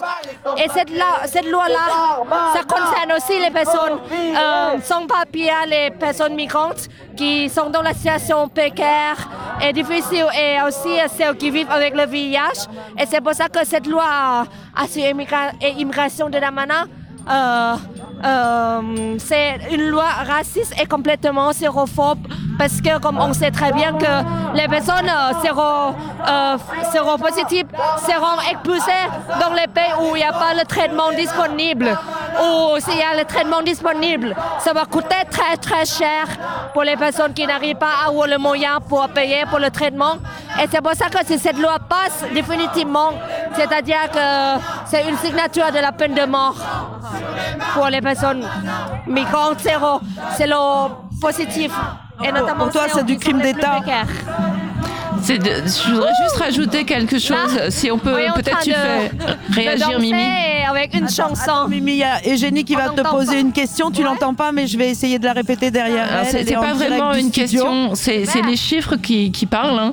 Euh, on- on- demande. on Selon accuse. Eugénie, les- les chiffres parlent. Euh, On on dit que les personnes euh, migrantes, les Euh, personnes étrangères ont, euh, sont, sont porteuses du virus et viennent se faire soigner en France. Or, les chiffres sont formels. Ce sont les personnes sont contaminées en France. Donc, on va renvoyer des personnes qui ont été contaminées sur le territoire et qui ne pourront pas se faire soigner dans leur pays. Voilà, ce que dit Eugénie, Mi- Mimi, c'est très intéressant. Je- J'essaie de le répéter. Elle dit qu'en fait, il y a une, une désinformation sur le fait que les gens viendraient euh, des, des pays. euh, le- Du les Sud. gens immigreraient pour se soigner euh, en France, alors qu'ils sont finalement contaminés en France. Qu'est-ce que tu en penses? En fait, euh, l'affaire euh, euh, des fachos qui essaient de nous, nous accuser que les migrants du monde entier vont venir en France, en fait, non, c'est pas, c'est pas pour ça. En fait, euh, euh, l'intérêt de la santé publique, c'est pour protéger tout le monde. Euh, par exemple, s'il y a que la France qui, qui, qui, qui donne le traitement que, que aux Français et aux Françaises, après, les personnes qui n'arrivent pas à avoir le traitement, même si on veut, on veut pas, ça va faire propager tous les virus, toutes les épidémies encore de plus en plus pire. C'est pour ça que la valeur de la santé publique, ce n'est pas une valeur nationaliste et ça doit être une valeur universaliste pour toutes les Ah bah c'est dommage. C'est dommage. Ah, voilà, c'est dommage. c'est Ah, effectivement ce qu'elle dit. est vrai. C'est une question de santé Non, non, publique. mais absolument. Même les fachos euh, ont intérêt à avoir peur de ne pas soigner les étrangers. Absolument. Et on t'a perdu, euh, on t'a perdu Corinne malheureusement, mais je pense que c'est euh, la 4G qui commençait à montrer quelques quelques signes de faiblesse qui démontrent qu'il y a du monde. Du Ah coup, ouais, bah voilà, Qu'on est qu'on est un peu en, en saturation. Alors j'ai pas j'ai j'ai pas trop de de, de morceaux euh, en stock là, euh, génie, mais Ah, me peut-être demande que pas t'as de envie. non, peut-être que t'as envie d'écouter un truc là particulier euh, qu'on pourrait. À moins qu'elle revienne. Ah bah elle revient. Eh oui, ah, parce tu que vois, il suffit de meubler un peu. pas Mimi, ouais, quand non, même, un non, peu non, on a juste entendu. Désolée, tout à l'heure, on était Ouais. très perturbés par beaucoup de choses, les Ouais. la musique, euh, la Alors, voiture, etc. Elle en était Mimi aux questions universalistes. de, de Ouais. vous dire que, en fait, les, séro, les personnes séropositifs, là, de toutes les nations, de toutes les, les origines, Unissez-vous. euh, et- et nous concerne toutes et tous. C'est c'est une affaire de la santé publique, de l'intérêt général, qu'on devrait euh, voilà, prioriser euh, parce qu'un jour, euh, on ne peut pas tous protéger tous un groupe de personnes contre les autres maladies euh, qui vont pouvoir propager euh, à travers tout, le- tout le pays euh, du monde entier. C'est pour ça que au moins toutes les personnes qui sont déjà en France euh, voilà, ont le droit d'être bien traitées, aussi bien traitées comme tous les Français et Françaises pour la santé euh, publique, pour qu'un jour le sida n'existera plus et pour que le sida et la sérophobie n'existera plus, n'existe- n'existeraient plus. Ça nécessite beaucoup euh, de combats, de soutien et de solidarité de, notre collectivité. Et c'est à cause de ça qui va nous faire gagner.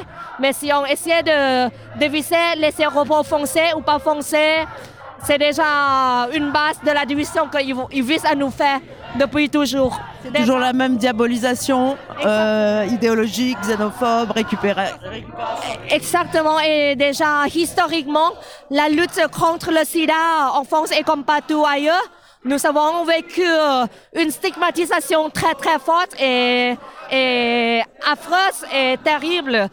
Depuis toujours, on accuse les séropos comme si nous n'étions pas euh, les personnes normales, comme si euh, on était voilà, condamnés à mourir, alors que vraiment les séropos qui, qui, qui ont subi tout ça historiquement depuis toujours jusqu'à aujourd'hui, on se rend compte en fait que la discrimination d'ori- de, de l'origine, euh, soit de notre sexualité, soit de notre euh, pays d'origine ou de peu n'importe critères sociaux, c'est quelque chose qui tue en fait. Parce que plus on rentre dans la catégorisation euh, priorisée par rapport à la nation, par rapport à l'origine, euh, etc., ça va pas faire disparaître le sida, mais ça va, euh, comment faire enchaîner le système de haine et de violence euh, systémique que les personnes séropositives et nous toutes subissons aujourd'hui.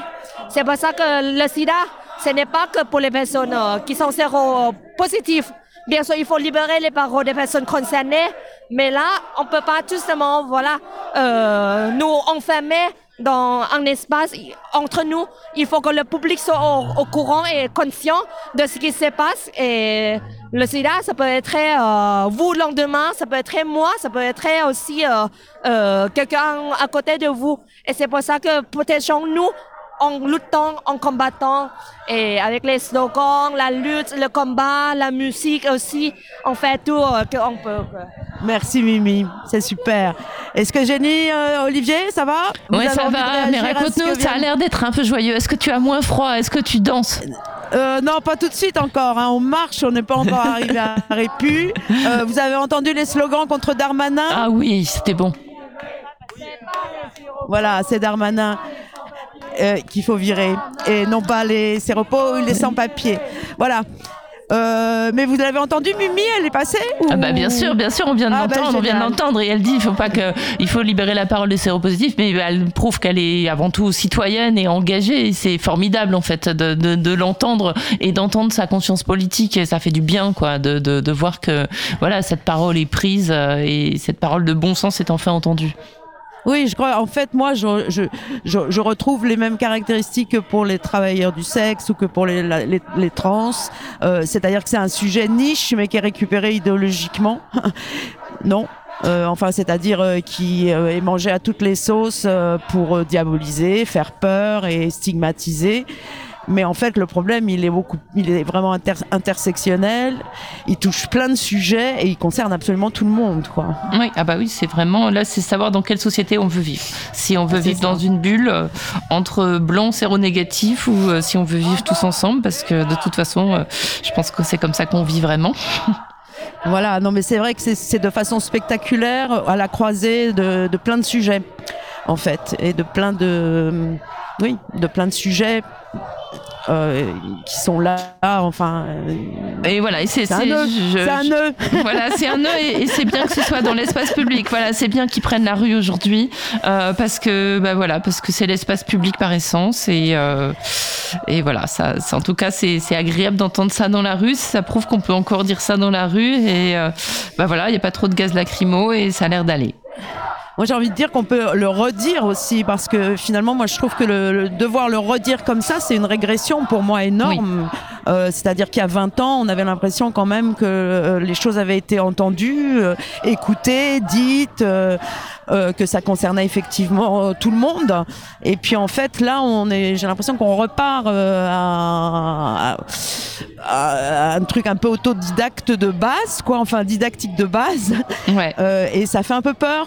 Mais en même temps, c'est chouette de sentir qu'il y a du monde et que ça resolidarise euh, sur des sujets euh, nœuds, justement. Je sais pas comment dire, mais enfin, à la croisée de beaucoup de luttes, qu'elles soient. Est-ce qu'il y a des jeunes dans la rue là? C'est c'est oui, quoi il y a des jeunes. Ouais, oui, bon. oui, euh, je pourrais essayer de tendre un peu mon micro. Bon, là, c'est parce que j'ai j'ai vu Mimi et que je sais que Mimi, euh, elle a toujours beaucoup d'énergie et de clarté aussi dans ce qu'elle dit, en fait. Euh, mais je peux essayer de tendre le micro. Oui, oui, il y a des jeunes. hein. Et puis la, la, la marche s'est quand même beaucoup gonflée depuis notre départ euh, de, de, du Père Lachaise parce que les gens, euh, effectivement, ils ont choisi de la faire qu'à partir de 18h parce que les gens travaillent et que, voilà, ils ont voulu en faire une marche de nuit. Mais c'est aussi pour donner un accès plus grand. Et euh, alors, on devrait être dix mille fois plus nombreux, à mon avis. Hein. Mais euh, c'est pas, c'est, c'est pas ridicule. non, non, il y a du monde. Hein. Bon, bah c'est chouette. Je vais essayer de tendre le micro encore un peu. Allez, bah ouais. vas-y. Alors, il y, a- il y a un traitement de son un peu brutal, hein, vous le notez sur euh, l'atténu- l'atténuation de, de- de- des sons d'ambiance. C'est euh, dommage, mais. euh, Hein. Mieux là Non, non, mais moi je t'entends, enfin on t'entend très bien, c'est juste les, les bruits de fond qui sont au-delà de ton micro euh, qui sont un peu atténués. Et je vous rappelle que vous êtes à l'écoute de Radio Cause Commune sur euh, causecommune.fm, également sur le DAB+, de Paris et de, de sa région. Corinne Lecomte, balle pavée entre euh, Père-Lachaise et République à l'occasion de cette euh, journée mondiale de lutte euh, contre le sida euh, dans le cadre d'une marche organisée par euh, l'association ACT UP. Bonsoir. On est en direct de Cause Commune, euh, qui est une radio solidaire, alternative, euh, de Paris 18e. Bon, les meilleures, disons-le. C'est la meilleure des radios, c'est une vraie radio et euh, une belle, une grande radio. Et euh, voilà, je suis très contente d'être là ce soir. Est-ce que vous auriez envie de dire un mot Pourquoi vous êtes là?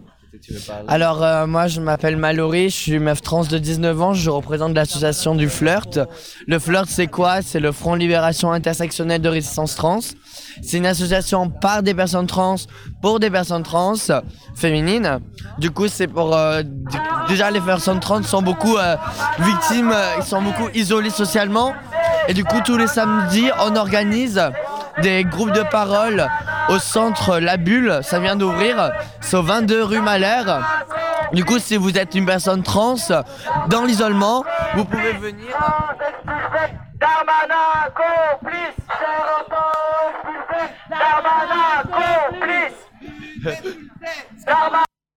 Ah, ah, on t'a perdu. Corinne, tu es toujours avec nous Olivier, est-ce que tu est-ce que tu entendais Tu me rappelles ton nom Alors, Mallory. On Est-ce que entendait. vous avez entendu Mallory ou est-ce qu'on recommence On a tout à fait entendu Mar Mallory qui nous a Ah, parlé des groupes que de je- parole. Oui, oui, si, si, on l'a entendu sans Ok, d'accord. Donc je, je lui retends le micro pour qu'il continue. Hein.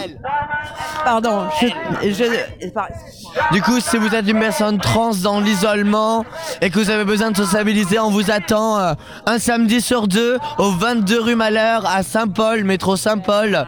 Du coup, voilà, c'est un espace qui vient d'ouvrir. C'est le nouveau centre des solidarités par des personnes trans pour des personnes trans. Du coup, voilà, ça se situe 22 rue Malheur. Ok. Voilà, à et alors, Saint-Paul. alors c'est, est-ce que c'est, alors est-ce toi, qu'on peut venir demain, par exemple, ou est-ce que c'est le samedi d'après, et est-ce que c'est trans féminine et masculine aussi? Alors, Eugénie me demande si on peut venir demain ou si c'est le samedi d'après. Oui, c'est ça, demain, c'est demain, il y aura l'instant T de 14h à 18h au 22 rue Malheur. Ok, donc de 14h à 18h au 22 rue Malher. Et c'est aussi bien pour les hommes trans que pour les femmes trans. samedis.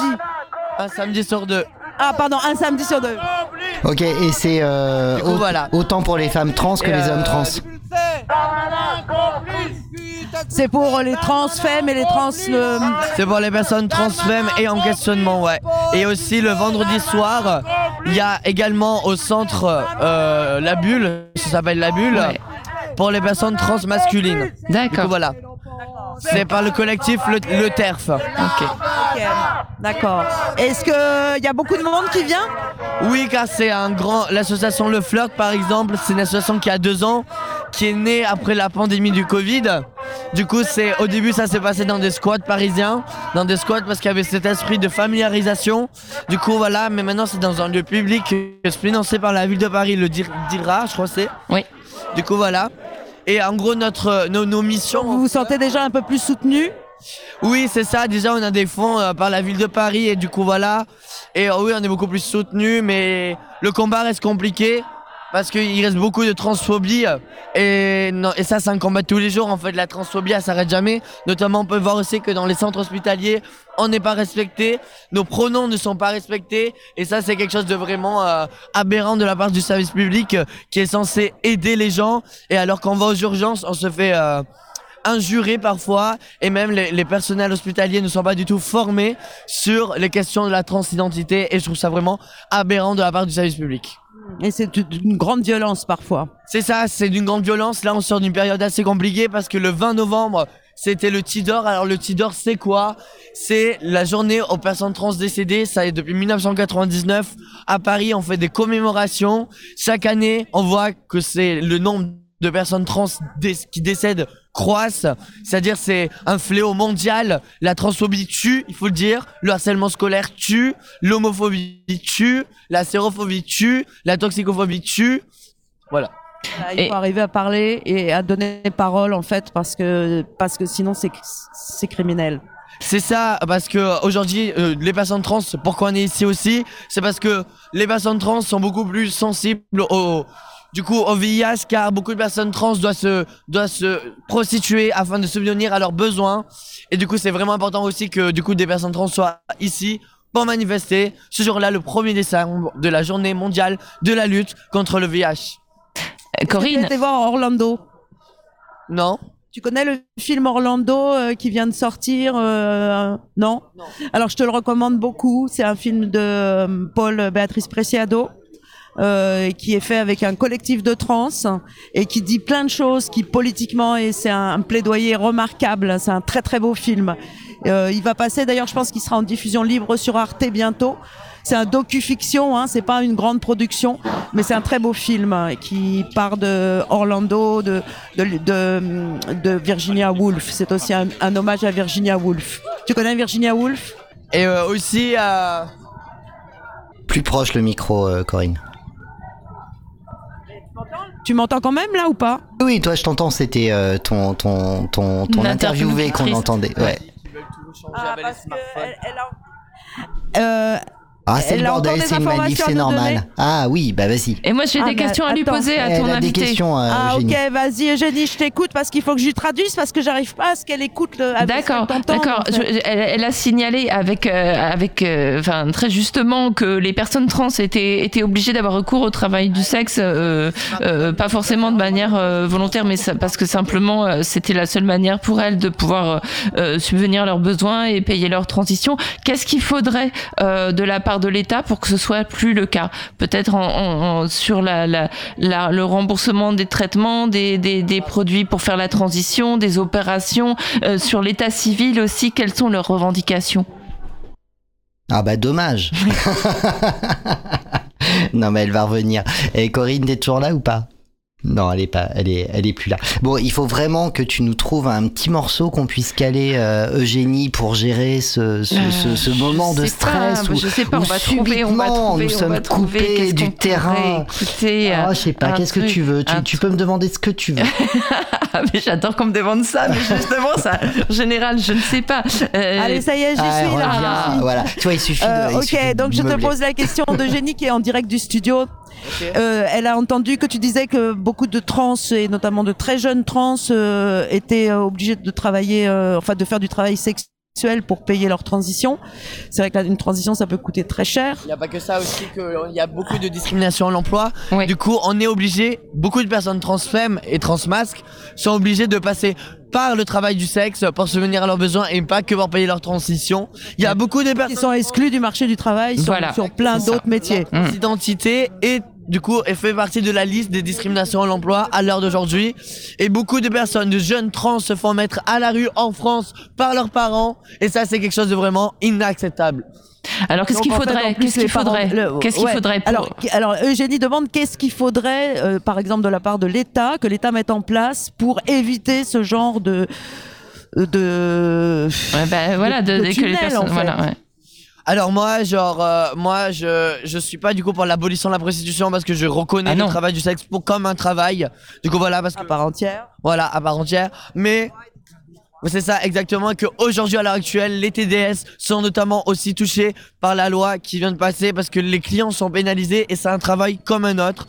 Le TDS, c'est juste qu'on est dans un état putophobe.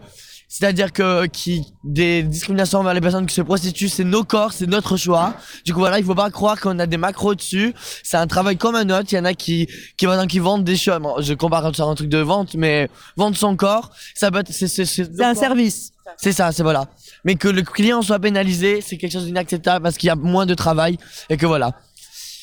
Oui, ça c'est une chose, il y a une mais alors. il y a une variété aussi de travail du sexe euh, énorme. Par exemple, euh, moi j'appelle ça, moi je me prostitue pour soutenir mes besoins et parce que j'aime ça. Et pour moi, c'est, j'appelle ça en gros comme si je faisais de l'auto-entrepreneuriat. C'est mon choix. Il n'y a pas quelqu'un qui est au-dessus de moi. Il faut arrêter de tout mélanger en fait. Du coup voilà. Du coup vous m'avez posé la question tout à l'heure de qu'est-ce que l'État pourrait mettre en place, c'est-à-dire des centres d'hébergement pour les personnes trans. Du coup voilà des moyens.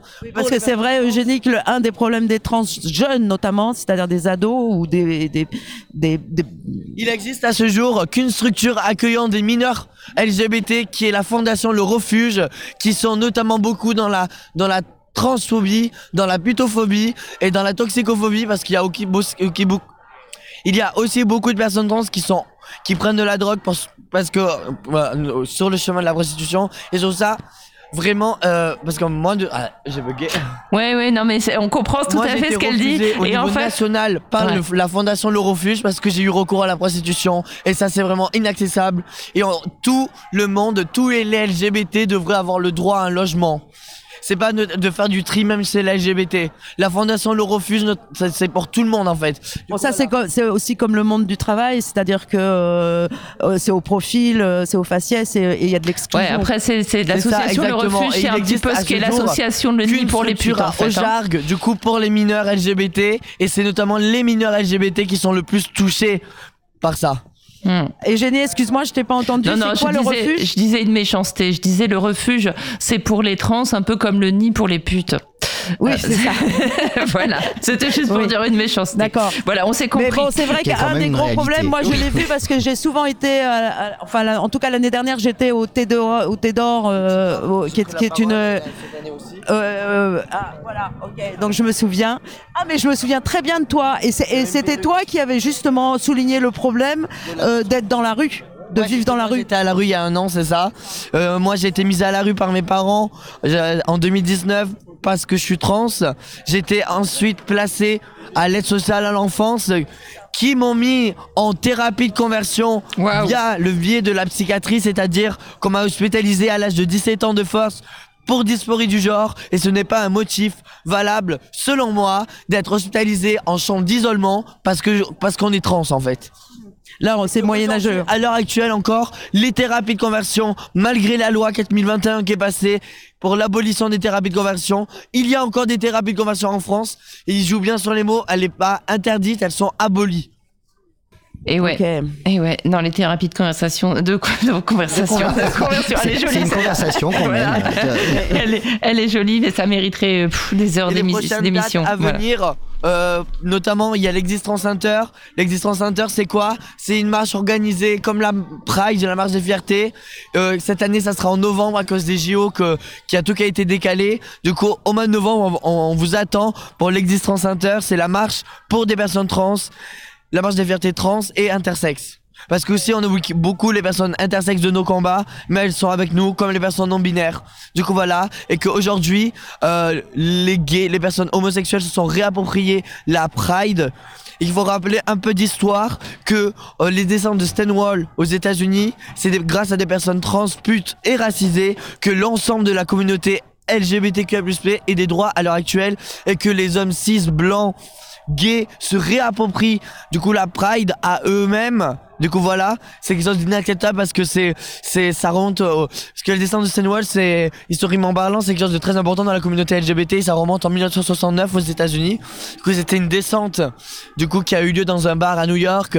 Et, du coup il y a une, y a une grande figure trans qui est euh, racisée et pute qui qui, qui a été célébrée à chaque fois. Et voilà Ok, merci beaucoup, merci. Hein. Euh, alors là, on est finalement. C'est quoi son prénom? C'était quoi son prénom juste? C'est Mallory. Ouais, c'est Mallory, merci Mallory. Et Ouais. c'est super parce qu'elle a- elle est en Mais train de merci beaucoup constituer bonne une soirée à histoire. Ouais, merci Mallory. Remercie-la de constituer, enfin, elle constitue vraiment une histoire de sa lutte et de sa communauté et c'est, c'est bien parce que ça nous ouvre les yeux et, et voilà, on a besoin de, de cette histoire-là qui est une histoire populaire et qu'on n'entendra pas ailleurs en fait.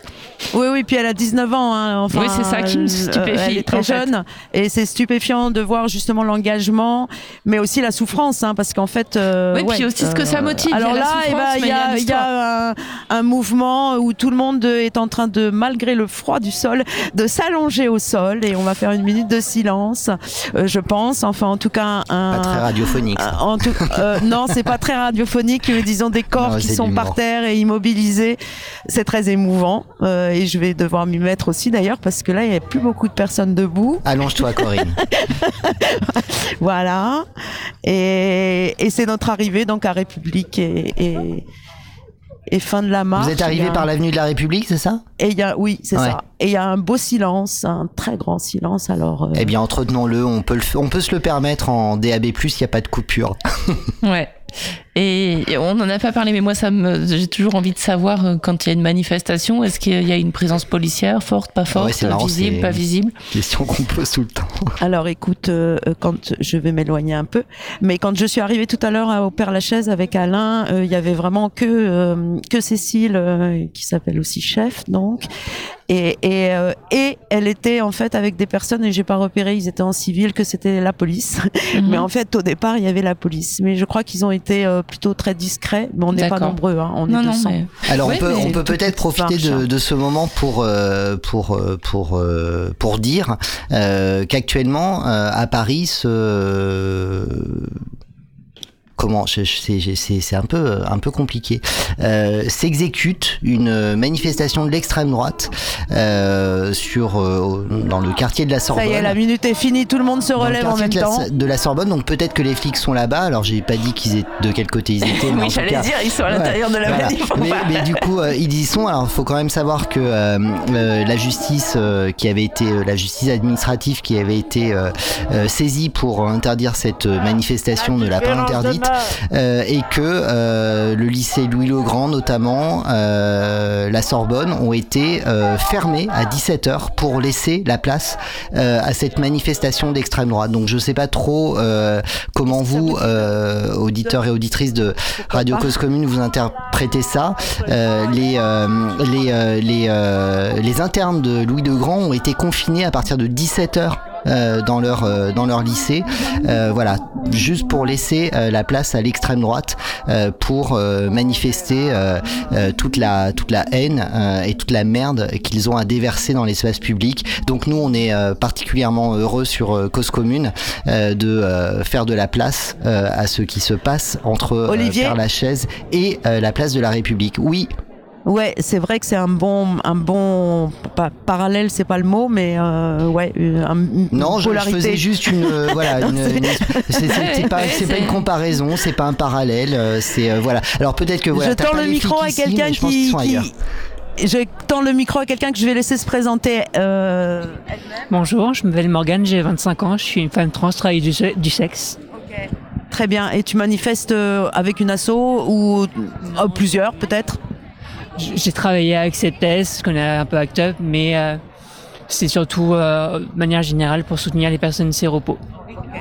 Tu pouvais. euh, en fait, je crois que j'ai lu ton panneau tout à l'heure et qui m'avait intrigué. euh, euh, alors oui, le gouvernement protège les violeurs et abandonne les précaires. T'aurais envie de commenter ça? Bah. et de l'autre côté, euh, voilà, SIDA, politique sécuritaire, catastrophe sanitaire. Alors personnellement, j'ai surtout sélectionné cette pancarte, enfin, par rapport à ce côté-là de la planche. Euh, parce que je suis une personne SDF, je vis en squat. Avec la loi Casbarian, c'est de plus en plus compliqué.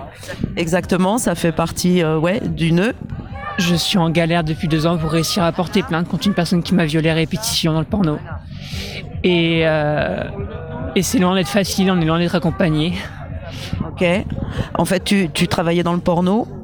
Tu travailles peut-être encore dans le porno Je fais toujours du porno, effectivement, mais euh, une personne s'est servi de ma, ma précarité pour m'exploiter dans le, dans le porno.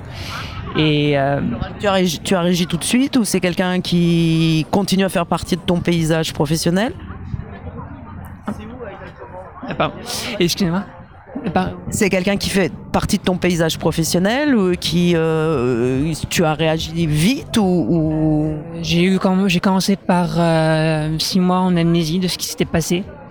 Et quand les traumas ont sorti, j'ai euh, j'ai eu une très longue période de, de en crise suicidaire, de d'HP, de drogue, etc.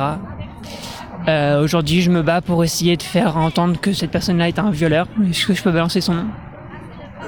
Non. C'est- c'est- c'est- non, non. Olivier dit non.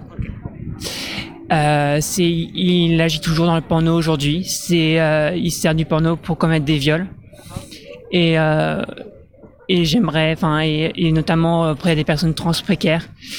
Et, euh, enfin, je sais pas quoi dire, pardon. Et, C'est bien. euh, c'est- c'est- c'est- Dis ce que tu peux. Moi- C'est déjà j'ai- génial moi, des de questions. pouvoir parler. des Et Eugénie a une question pour toi. Je l'écoute parce que tu veux pas l'entendre. Quand on, Vas-y est, Eugénie. quand on est précaire et quand on est travailleur du sexe, notamment dans le porno, est-ce que c'est possible d'aller porter plainte? Est-ce qu'on ose franchir la porte d'un commissariat? Quels sont les risques qu'on a d'être mal accueilli? Est-ce qu'elle a essayé d'aller porter plainte? La question qu'elle pose, c'est si euh, ta position, déjà professionnelle, d'être actrice du porno, et puis aussi euh, ta précarité, c'est-à-dire d'être d'être, euh, SDF ou enfin en, en précarité euh, au niveau de l'habitat, euh, est-ce que ça t'a permis d'aller porter plainte?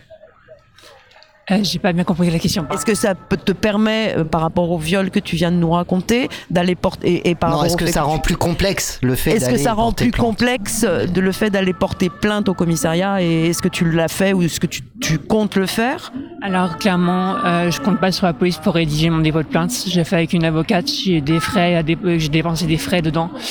Euh, Donc ça t'a pas empêché de le faire et de réellement porter plainte Oh, mais à tu n'as travers pas, une- elle n'a une pas avocate. passé la porte d'un commissariat parce que c'est impossible parce que quand on est travailleur du sexe, le viol fait partie du boulot pour les flics.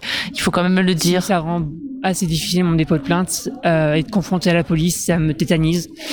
Euh, je on peut pas dire qu'on puisse plus se fier à la police que ça contre les violences sexuelles, et, euh, sexistes et sexuelles. Et euh, dans le cadre C'est comme d'aller dans un hôpital, dans un hôpital. Enfin, bon, je compare pas, hein, mais il y a la même violence d'aller voir certains médecins euh, qui sont euh, non. Euh, au niveau des, hôpitaux, au niveau des personnes trans, on, a des réseaux, on connaît les noms, euh, mais euh, globalement, on ne se dirige pas vers les soins à l'aveugle. Ouais. Et est-ce qu'elle peut quand même être accompagnée euh, pour pour son suivi euh, psychologique? Parce que c'est quand même très grave ce qu'elle a subi. Est-ce qu'elle arrive à être accompagnée? Est-ce qu'elle a pu trouver un psychiatre? Est-ce qu'elle a pu trouver un traitement? Est-ce qu'elle peut parler Est-ce à que dans quelqu'un? l'accompagnement psychologique, tu, tu trouves que c'est mieux ou ça, ça passe par justement un réseau euh, un, un peu interne qui serait tolérant, on va dire, puisque le reste du monde l'est- ne l'est pas forcément? Euh, le, le soutien psy, j'ai surtout eu en HP. Euh, quand euh, quand euh, j'avais un toit sur Paris, je m'étais adressé à Paris les deux victimes. Le seul soutien que j'ai eu dans leur part, c'était me dire ah bah vous avez déjà une psy, donc vous voyez avec elle directement. Bah non, si je venais vous voir, c'est que j'avais besoin de plus d'aide que ça. Euh, après, par la suite, j'ai perdu mon appartement sur Paris. Euh, je me suis retrouvé du coup hors de Paris et Paris de victime m'a dit ah bah vous êtes les eaux bah eaux vous pouvez vous diriger vers le commissariat vous aurez une, une psy de la police et euh, je peux pas dire que c'est pas ça morce à queue quoi enfin excuse-moi mais ça un- ça morce à queue c'est-à-dire en fait euh, c'est une spirale en fait bah franchement enfin dans ce genre de cas c'est vraiment vers l'aide communautaire qu'il faut se tourner. Donc les assos. Et il y en a une qui t'aide ou, ou plusieurs qui t'aident particulièrement dans cette situation? Accepter ST où j'ai travaillé qui euh, qui m'a aidé à trouver un nom d'avocate euh, pour pour me rediriger qui propose de- du soutien psychologique euh, une permanence psychologique il y a hum, Trajectoire Trans aussi qui fait son travail Espace Santé Trans etc et c'est plutôt vers les associations qu'il faut se tourner pour euh, pour trouver des noms et euh, obtenir des soutiens. Et avoir une, une vraie écoute une oreille en fait et une compréhension. Tout à fait oui. C'est pour ça en fait il faut faut soutenir hein, les assos et, et, et la solidarité euh, communautaire, c'est évident quoi maintenant, c'est sûr quoi. L'État délègue complètement ses, ses missions euh, aux associations sans, for- sans forcément les financer. Et c'est pour ça qu'aujourd'hui on est là pour lutter, pour, euh, pour, pour euh, être visible et euh, pour euh, continuer le combat. Merci beaucoup. J'ai oublié ton nom. Morgane. Alors, Morgane, je- merci Morgane, je, je, merci je voulais beaucoup. dire, hein. euh, je voulais dire. Ah, euh, Olivier veut te poser ouais. une question. Non, non, non, Oui. je veux pas poser Non. de question. Je voulais juste faire un petit élément de, de contexte euh, quand, quand Morgane a demandé si elle pouvait donner le, le nom de de son agresseur, ce violeur Ah oui. qui manifestement sévit dans, dans, dans le milieu du, du porno a priori amateur et de plateforme. J'ai répondu non simplement parce que euh, Cause Commune ne peut pas se permettre de procès en, en diffamation. Je pense que euh, Hanouna euh, peut continuer à, à faire de la merde tous les jours euh, à 19h ou Ouais. 20h euh, sur sur C8. Euh, nous, bah, on n'est pas trop à la même enseigne. En revanche, je pense que le- la parole Non, se libère peut-être autour. mieux pour elle, pour Morgane Non, aussi, ouais. de pas Mais forcément. Après, après, après, la parole se, se libère autour de, de ce porno amateur et de plateforme. Je sais que Mediapart travaille euh, énormément sur euh, le recueil de, de témoignages euh, autour, euh, notamment de ce site web euh, appelé euh, Jackie et Michel. Et il y en a d'autres. Voilà, donc donc il y a, il y a des, des procédures en cours, etc. Alors je Bon, alors bien. je sais pas en fait si, si Morgane elle travaille Voilà, voilà. Dans, dans un réseau amateur parce qu'en fait la pornographie est devenue. euh, Ouais, mais je pense que là, Morgane fait partie de, de ces personnes qui euh, travaillent sur, euh, sur vraiment le, le porno de plateforme, enfin celui qui a Oui. émergé au détour des, euh, des années 2000. Alors quand on dit euh, euh, Jackie et Michel, en fait, il y a une constellation de, euh, de sites. euh, voilà, les, les, les, les- uns récupèrent les vidéos des autres, euh, etc. Et plus c'est trash, plus euh, manifestement ça, ça trouve son public. Donc euh, voilà. Non, ce que je voulais dire, c'est euh, Non, je- en- même temps, il y a pas- porno et porno. hein. Je sais pas si Voilà, elle peut nous mais après préciser ça, exactement euh, voilà. son- son- Non, mais, ce, mi- euh, ce milieu.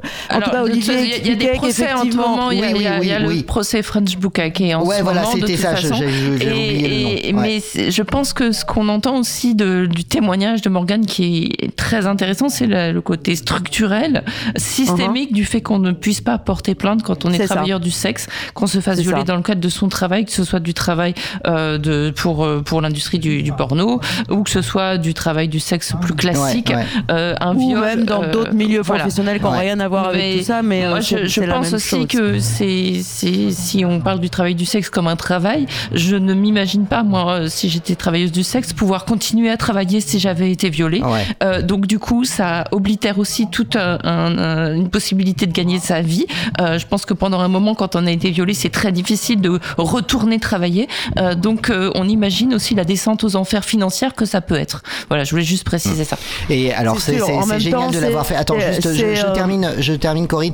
Euh, juste c'est voilà, ça c'est vraiment un aspect euh, très spécifique. Comment un travailleuse ou un travailleur ou une travailleuse du sexe euh, peut aujourd'hui en France aller déposer plainte pour viol dans le cadre de euh, euh, de son travail? Je pense qu'on a tous la réponse et surtout la, la question c'est comment on améliore ça? Et concernant Morgane très spécifique très spécifiquement, euh, j'ai l'impression que voilà, elle est accompagnée par des assos, etc. Et en fait, moi, mon questionnement, c'est, euh, j'espère que la personne qu'elle vise euh, précisément dans, dans, dans ce cadre professionnel fait partie euh, de celles euh, qui euh, qui sont inquiétées euh, dans le cadre des procédures en cours euh, dont Hmm. dont je parlais tout à l'heure. Voilà, je, je voulais juste, euh, je pense, c'était important de, de dire ça parce que il y a, y a vraiment euh, là, là, moi, j'ai- j'ai envie qu'elle crie son nom euh, à cet homme. On peut pas le faire à, à la radio. J'espère juste que euh, elle a trouvé les euh, euh, soit les assos, soit euh, soit les moyens de, de faire en sorte que que cette personne soit effectivement inquiétée d'une manière ou d'une autre euh, par euh, les les procédures qui concernent ce milieu euh, ce milieu un peu interlope du du porno euh, aujourd'hui. Voilà. Et J'espère aussi qu'elle peut lancer l'alerte auprès de ses frères et sœurs Oui, euh, qui, oui, oui, qui je vais puissent concernant cet homme. éviter d'avoir affaire prendre- à lui. Je vais transmettre, mais je pense que c'est en cours. Euh, donc Olivier, mais nous ex- nous expliquer aux auditoristes aussi, euh, euh, en fait, le fait de pas pouvoir citer le nom comme tu t'es- comme tu as hésité à le faire. Voilà, pour un problème de, de diffamation qu'une grosse radio pourrait supporter un procès. Nous, peut-être, ce serait la fin de la radio. c'est ça, Olivier? On peut Oui, dire ou ça comme peut-être son ou- début, hein, si on l'a- si on était capable début. de la médiatiser. Ou peut-être Ouais, son ouais. Mais bon. Et que, en tout cas, euh, voilà, gr- grosso modo, ils espèrent que, euh, mais je pense que tu es dans les bonnes associations. Hein. Euh, Je, encore, il y a 15 jours, Mimi, que tu connais peut-être, Mimi d'Acceptess, euh, disait qu'elle avait été violée dans un pays nordique et qu'elle avait pas pu porter plainte parce que justement, c'était encore plus compliqué. C'était en Suède, je crois, ou quelque chose comme ça. Et que, voilà, enfin, ce serait pour elle reprendre toute une procédure de recherche d'avocats et de communautés qui la soutiennent en tant que migrante et en Suède. Elle a été violée dans le cadre d'un travail aussi euh, qu'elle allait faire là-bas.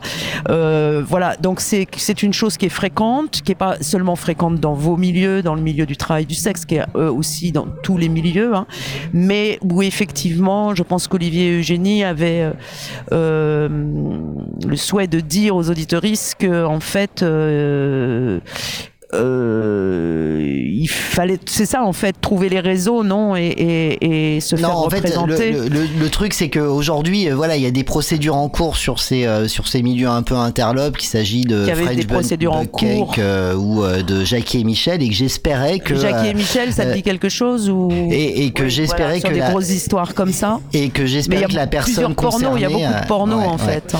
et que j'espérais que la personne pré- concernée voilà, euh, euh, était qu'il fallait inquiétée prévenir quoi. les autres, qu'il faut Ouais. prévenir les autres du sexe, qu'il faut prévenir les, les gens qui se fassent pas comme ça hameçonner par ce genre de personnes et que si elle peut pas le dire à Voilà, la radio, il faut qu'elle le dise à tout le monde. t'encourageait à, à lutter et à continuer aussi pour prévenir tout le milieu et les autres personnes et faire que ça s'arrête en fait. Que, enfin, que c'est ce qu'il n'y ait pas impunité comme souvent. Après, j'y crois pas à, à réussir à obtenir justice, même s'il y a des vidéos, même si. J'y crois pas plus que ça. Ce que je veux surtout, c'est qu'ils puissent pas continuer à faire de nouvelles victimes. C'est ça l'intérêt, eff- effectivement, le, enfin, la priorité. Merci beaucoup. Merci, bon courage. hein. Et bonne soirée. Tu vas aux zèbres?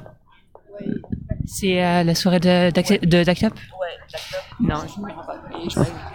Ok, il y, en a- il y en a plusieurs, hein, renseigne-toi, mais euh, ok. Donc il y en a une aux amarres, euh, voilà, euh, aux amarres euh, quai d'Austerlitz euh, également pour ceux qui, euh, celles et ceux qui ne peuvent pas payer les 35 euros euh, de euh, la soirée du zèbre. Ah, On rappelle quand même que l'intégralité des, des recettes, euh, évidemment, euh, sont reversées euh, aux associations euh, de lutte euh, contre le SIDA et plus généralement euh, de, euh, euh, de soutien et d'aide euh, à toutes celles et ceux qui euh, pâtissent de euh, situations de, maladie ou de discrimination euh, au niveau de, leur genre. Alors pendant que je discutais avec Morgane, il y avait une cérémonie très émouvante que j'ai regardée tout en tout en, par- en parlant en direct, mais je vais juste vous la décrire. Euh, ils ont sorti plusieurs. euh, en fait, euh, je ne sais pas si ça se continue, mais euh, euh, quand euh, quelqu'un de ces repos euh, mourait à une époque, on lui faisait un drap. euh, un Mhm. drap brodé euh, avec euh, des images, euh, des dessins ou des, des euh, un, un drap, je sais pas comment. Un linceul, on dit, non? Et euh, Corinne, ce ce que je te propose, c'est, euh, je sais pas si tu euh, nous entends, mais euh, je pense que ça fait euh, maintenant 58 minutes que nous sommes à l'antenne. Euh, je pense qu'on a tous et toutes euh, besoin de- d'une petite euh, respiration euh, musicale. Moi, j'a- j'adore hein, ce genre d'antenne et je te remercie, euh, Eugénie, évidemment d'être d'être en plateau euh, en plateau ici. Euh, tu nous as fait une, une proposition, c'est euh, Jean-Louis Aubert avec euh, Sid Aventure et on revient juste après. Ça, ça, a coupé, mais ça va revenir. Voilà.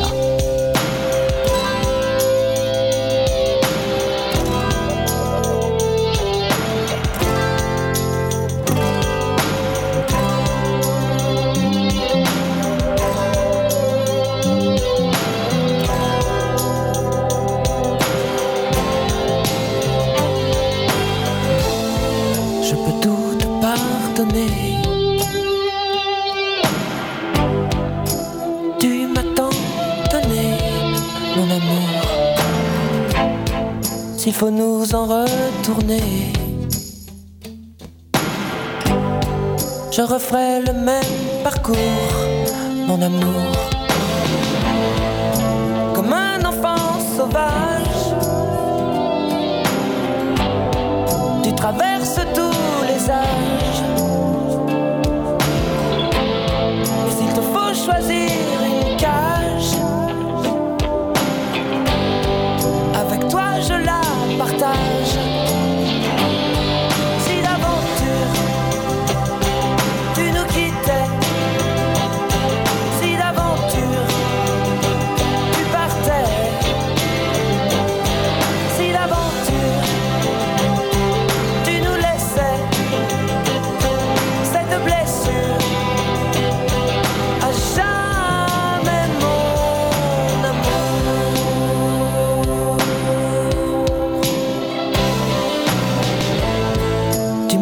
Toujours pardonné.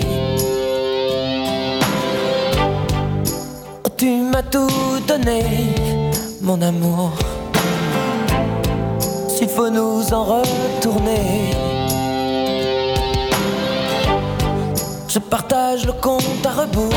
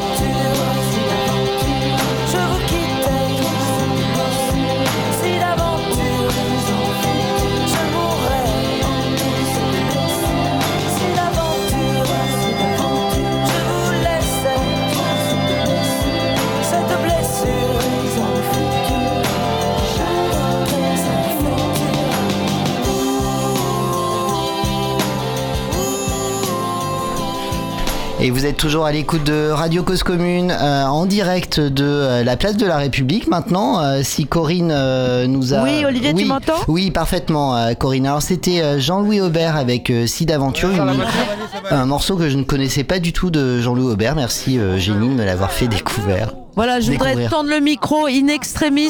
Euh, tu veux bien nous, nous raconter l'histoire des patchwork Euh, un, un peu rapidement parce que c'était très émouvant pour moi de voir la sortie de ces deux patchwork.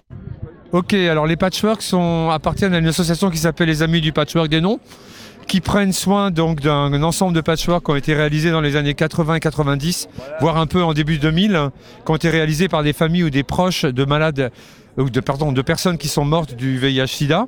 Et donc, euh, ces objets, on les sort à des moments très précis pour des rituels qui sont toujours liés à la visibilité des personnes qui sont mortes de VIH/SIDA. Et pour ne pas les oublier, on, ce sont donc des carrés de tissu. Euh, chaque euh, patchwork a, c'est un ensemble de, ce qu'on appelle des panneaux. Et chaque panneau a été réalisé par euh, des, personnes qui évoquent la mémoire d'une personne. Donc l'ensemble de ces panneaux sont cousus et forment un carré. Et ce carré s'appelle un patchwork. Et ça vient des États-Unis dans les années 80, au tout début de l'époque du VIH/SIDA. Les personnes mouraient, mais les familles les rejetaient. Et donc finalement, ces gens n'avaient pas de- même, le moment de, la tombe avait- et de la célébration avait été enlevé. Et donc euh, pour ça, ils ont co- commencé à constituer ces panneaux qui sont, euh, euh, qui sont qui ont la forme et la taille d'une pierre tombale et qui sont là pour rappeler la mémoire de toutes celles et tous ceux qui sont morts pour le VIH/SIDA. Au revoir. Qui sont un peu comme une cartographie de la vie de la personne ou enfin un- un- une mémoire. Ce que les amis euh, ont mis pour euh, célébrer la mémoire? Ça peut être euh, des morceaux de tissu, des vêtements, des, vous avez vu des mots, des voilà. Il y a toujours le nom de la personne ou son prénom et la date de naissance et la date de mort. C'est un peu, c'est un peu comme des toiles, enfin des, même des, oui, des grandes toiles, plus que des pierres tombales. Il y a, il y a l'effet euh, de, de- ouais. Que les gens se rendent compte, euh, les amis du Patchwork des Noms ont une page Instagram et un compte Facebook, donc vous, vous allez juste euh, vous taper euh, les amis du Patchwork des, des Noms et vous allez voir toutes nos activités. Nous célébrons, pour nous à la fois nous faisons de la prévention, on se sert de, la, de, de- de cette mémoire pour faire et de la prévention pour les jeunes, mais aussi toujours célébrer, parce qu'il est très important de ne jamais oublier ceux et celles qui sont mortes. Depuis Alors à qui la rad- Depuis quand Depuis quand quoi? Depuis quand quoi? Il a dit, il a dit, il a dit, au Ah, il a début dit, des pardon, années j'étais pas 80 là. à, Ah, à New. York. Ouais, de- de- Mais comment il s'appelle 80. Comment il s'appelle ce monsieur Voilà, qui donne à tant qui- à qui- d'informations À qui la radio a l'honneur de, de pouvoir euh, tenir cette, cette superbe histoire Parce que c'est des archives historiques en fait aussi. Ce sont les archives euh, euh, du SIDA. Et vous vous appelez? Pascal Lièvre, je fais partie donc de la- de l'association Les Amis du Patchwork des Noms. Mais Pascal Lièvre, il est artiste aussi, moi je le connais. Alors, euh, Génial vous connaît, vous êtes artiste aussi. Oui, c'est ça. Ouais, et moi je l'ai rencontré à Thessalonique dans les années 90 où il exposait. Là, je vais pas parler de moi parce que je suis pas là pour ça. Mais en tout cas, voilà, je, je suis un artiste, mais je suis engagé euh, aux Amis du Patchwork des Noms euh, en tant qu'activiste, mais aussi pour travailler sur euh, les archives, et les archives euh, qui sont aussi les archives de l'association et qui sont la mémoire de notre, de nos communautés. Et nous devons prendre soin de la mémoire et la- de la mémoire de nos communautés. Ils sont très beaux ces patchwork. Pour moi, c'est très très émouvant parce que euh, c'est comme une cartographie. Enfin, c'est déjà c'est un rituel réellement hein, de, de, pouvoir les redéplier simplement une fois l'année ou pas ou enfin quand on veut, quand on en a besoin. Et en plus, euh, c'est collectif comme comme comme euh, comme œuvre. c'est à la fois collectif et nous sommes un collectif aussi. Donc il y a vraiment cette dimension du collectif, toujours euh, euh, pour celles et ceux qui voilà qui, qui sont partis euh, et qui ont été euh, voilà qui ont qui ont manqué de, de soutien. Et donc c'est hyper important. De... qui n'ont pas d'histoire et il y a que il y a qu'un collectif qui peut réécrire une histoire une histoire euh, tue ou oubliée. De toute façon, euh, pour le SIDA, il n'y a que les communautés qui sont concernées, qui doivent prendre la parole et qui doivent constituer leurs propres archives et qui doivent réellement, euh, comment dire, euh, euh, œuvrer ensemble pour pas que cette mémoire disparaisse, car on ne peut pas faire confiance aux institutions. Mais il faut qu'on la connaisse Merci tous quand même. Merci, merci. hein. Voilà. Bah, je crois que bah, c'est super. Là, la place s'est un peu vidée parce que je pense que tout le monde euh, se, aux se zèbres. dirige vers les soirées. Euh, je vais finir avec, eh bah, tiens, on va boucler la boucle. Je vais finir avec Françoise Gilles qui est encore là. Eh vas-y, et toujours là dans le froid. Et euh, comme t'étais la, pro- t'as été la première parole de ce soir et tu vas être la dernière, tu vas dire au revoir. C'est tout. Bon, ben au revoir. Non, tu peux dire autre chose. Hein. Non, non, mais merci, euh, merci pour cette couverture euh, radio. C'est cool. Euh, ça a été, la marche s'est très bien passée. Il y avait, il y a quand même euh, au moins 200 personnes. Je sais pas trop, hein, à peu, à peu près. C'était un peu gonflé un un- par moment, et mais je pense qu'on était au moins 200. Je continue à vous inciter à venir aux zèbres ce soir. C'est vraiment important pour nous. Si vous avez de quoi venir, euh, bah venez. Voilà, Et il si reste de de la quoi, on va aux place. hein. Et, et, et si on n'a on n'a pas 35 euros, on va aux amarres. Mais si on a 35 euros et puis envie de voir des belles choses et de danser, on vient aux zèbres. Voilà. Voilà. Et puis soutenir notre permanence de droits sociaux, surtout. Voilà. Merci, merci Françoise. Et euh, euh, voilà, je crois que euh, Françoise, on va la retrouver très très bientôt euh, sur le plateau de Cause Commune euh, dans le cadre de l'émission Un corps au corps pour parler de Au bord de nos nuits blanches. T'es d'accord Voilà. T'es invité. Super. Voilà. Ok. À bientôt alors. Salut Mimi. Tu dis au revoir. On, on- on va. Je vais rendre l'antenne là pour. Merci beaucoup, au revoir. À, à demain alors, à la marche. Du coup, on va partir, mais on va pas finir le combat parce que même demain, il y a la marche pour la Palestine euh, et du coup pour la paix euh, parce que ce qu'on a besoin aujourd'hui, c'est la solidarité, le combat pour, pour la lutte contre le sida, pour la libération de toutes les minorités, euh, soit voilà sexuelles euh, ou euh, des minorités ethniques ou les gens qui, qui sont là-bas aussi, qui sont en train de subir un génocide nettoyage ethnique euh, planifié par un État d'extrême droite euh, de Netanyahou. Il faut être resté ensemble pour dire que nous, les combien les putes, les travailleurs du sexe, les trans, les migrantes, nous sommes toujours au- en pleine cœur avec euh, ceux et ceux qui, qui sont en train de se faire assassiner là-bas et pour que la paix euh, soit établie, pour que tous les peuples soient israéliens, palestiniens, juifs, euh, musulmans, pour que tout le monde puisse vivre ensemble. C'est ça qu'on doit faire ensemble. Rester solidaires et soutenir ceux et ceux qui, qui sont en lutte et en résistance. Et qu'on obtienne le cessez-le-feu d'urgence. Opprimés du monde, unissez-vous. Ok, bah c'est très beau ce dernier message euh, pour finir euh, sur cette place de la République. Merci beaucoup à tous les trois, c'est génial. Merci. Merci à toi, Corinne. C'était super. Franchement, merci de nous avoir permis d'écouter tous ces gens.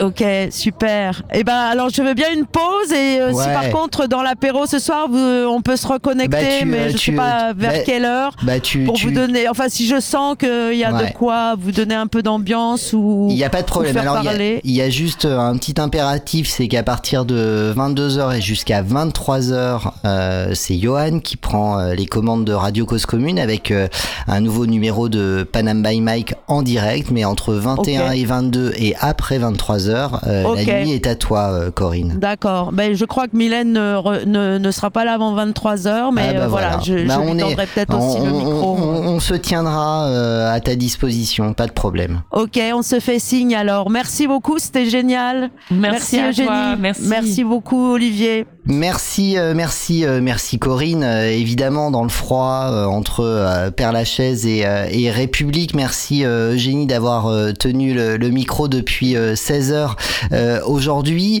Je vous rappelle juste, auditeurs, auditrices de Radio Cause Commune, que nous sommes le premier vendredi du mois, que le premier vendredi du mois, de coutume, chez Radio Cause Commune, c'est radio ouverte.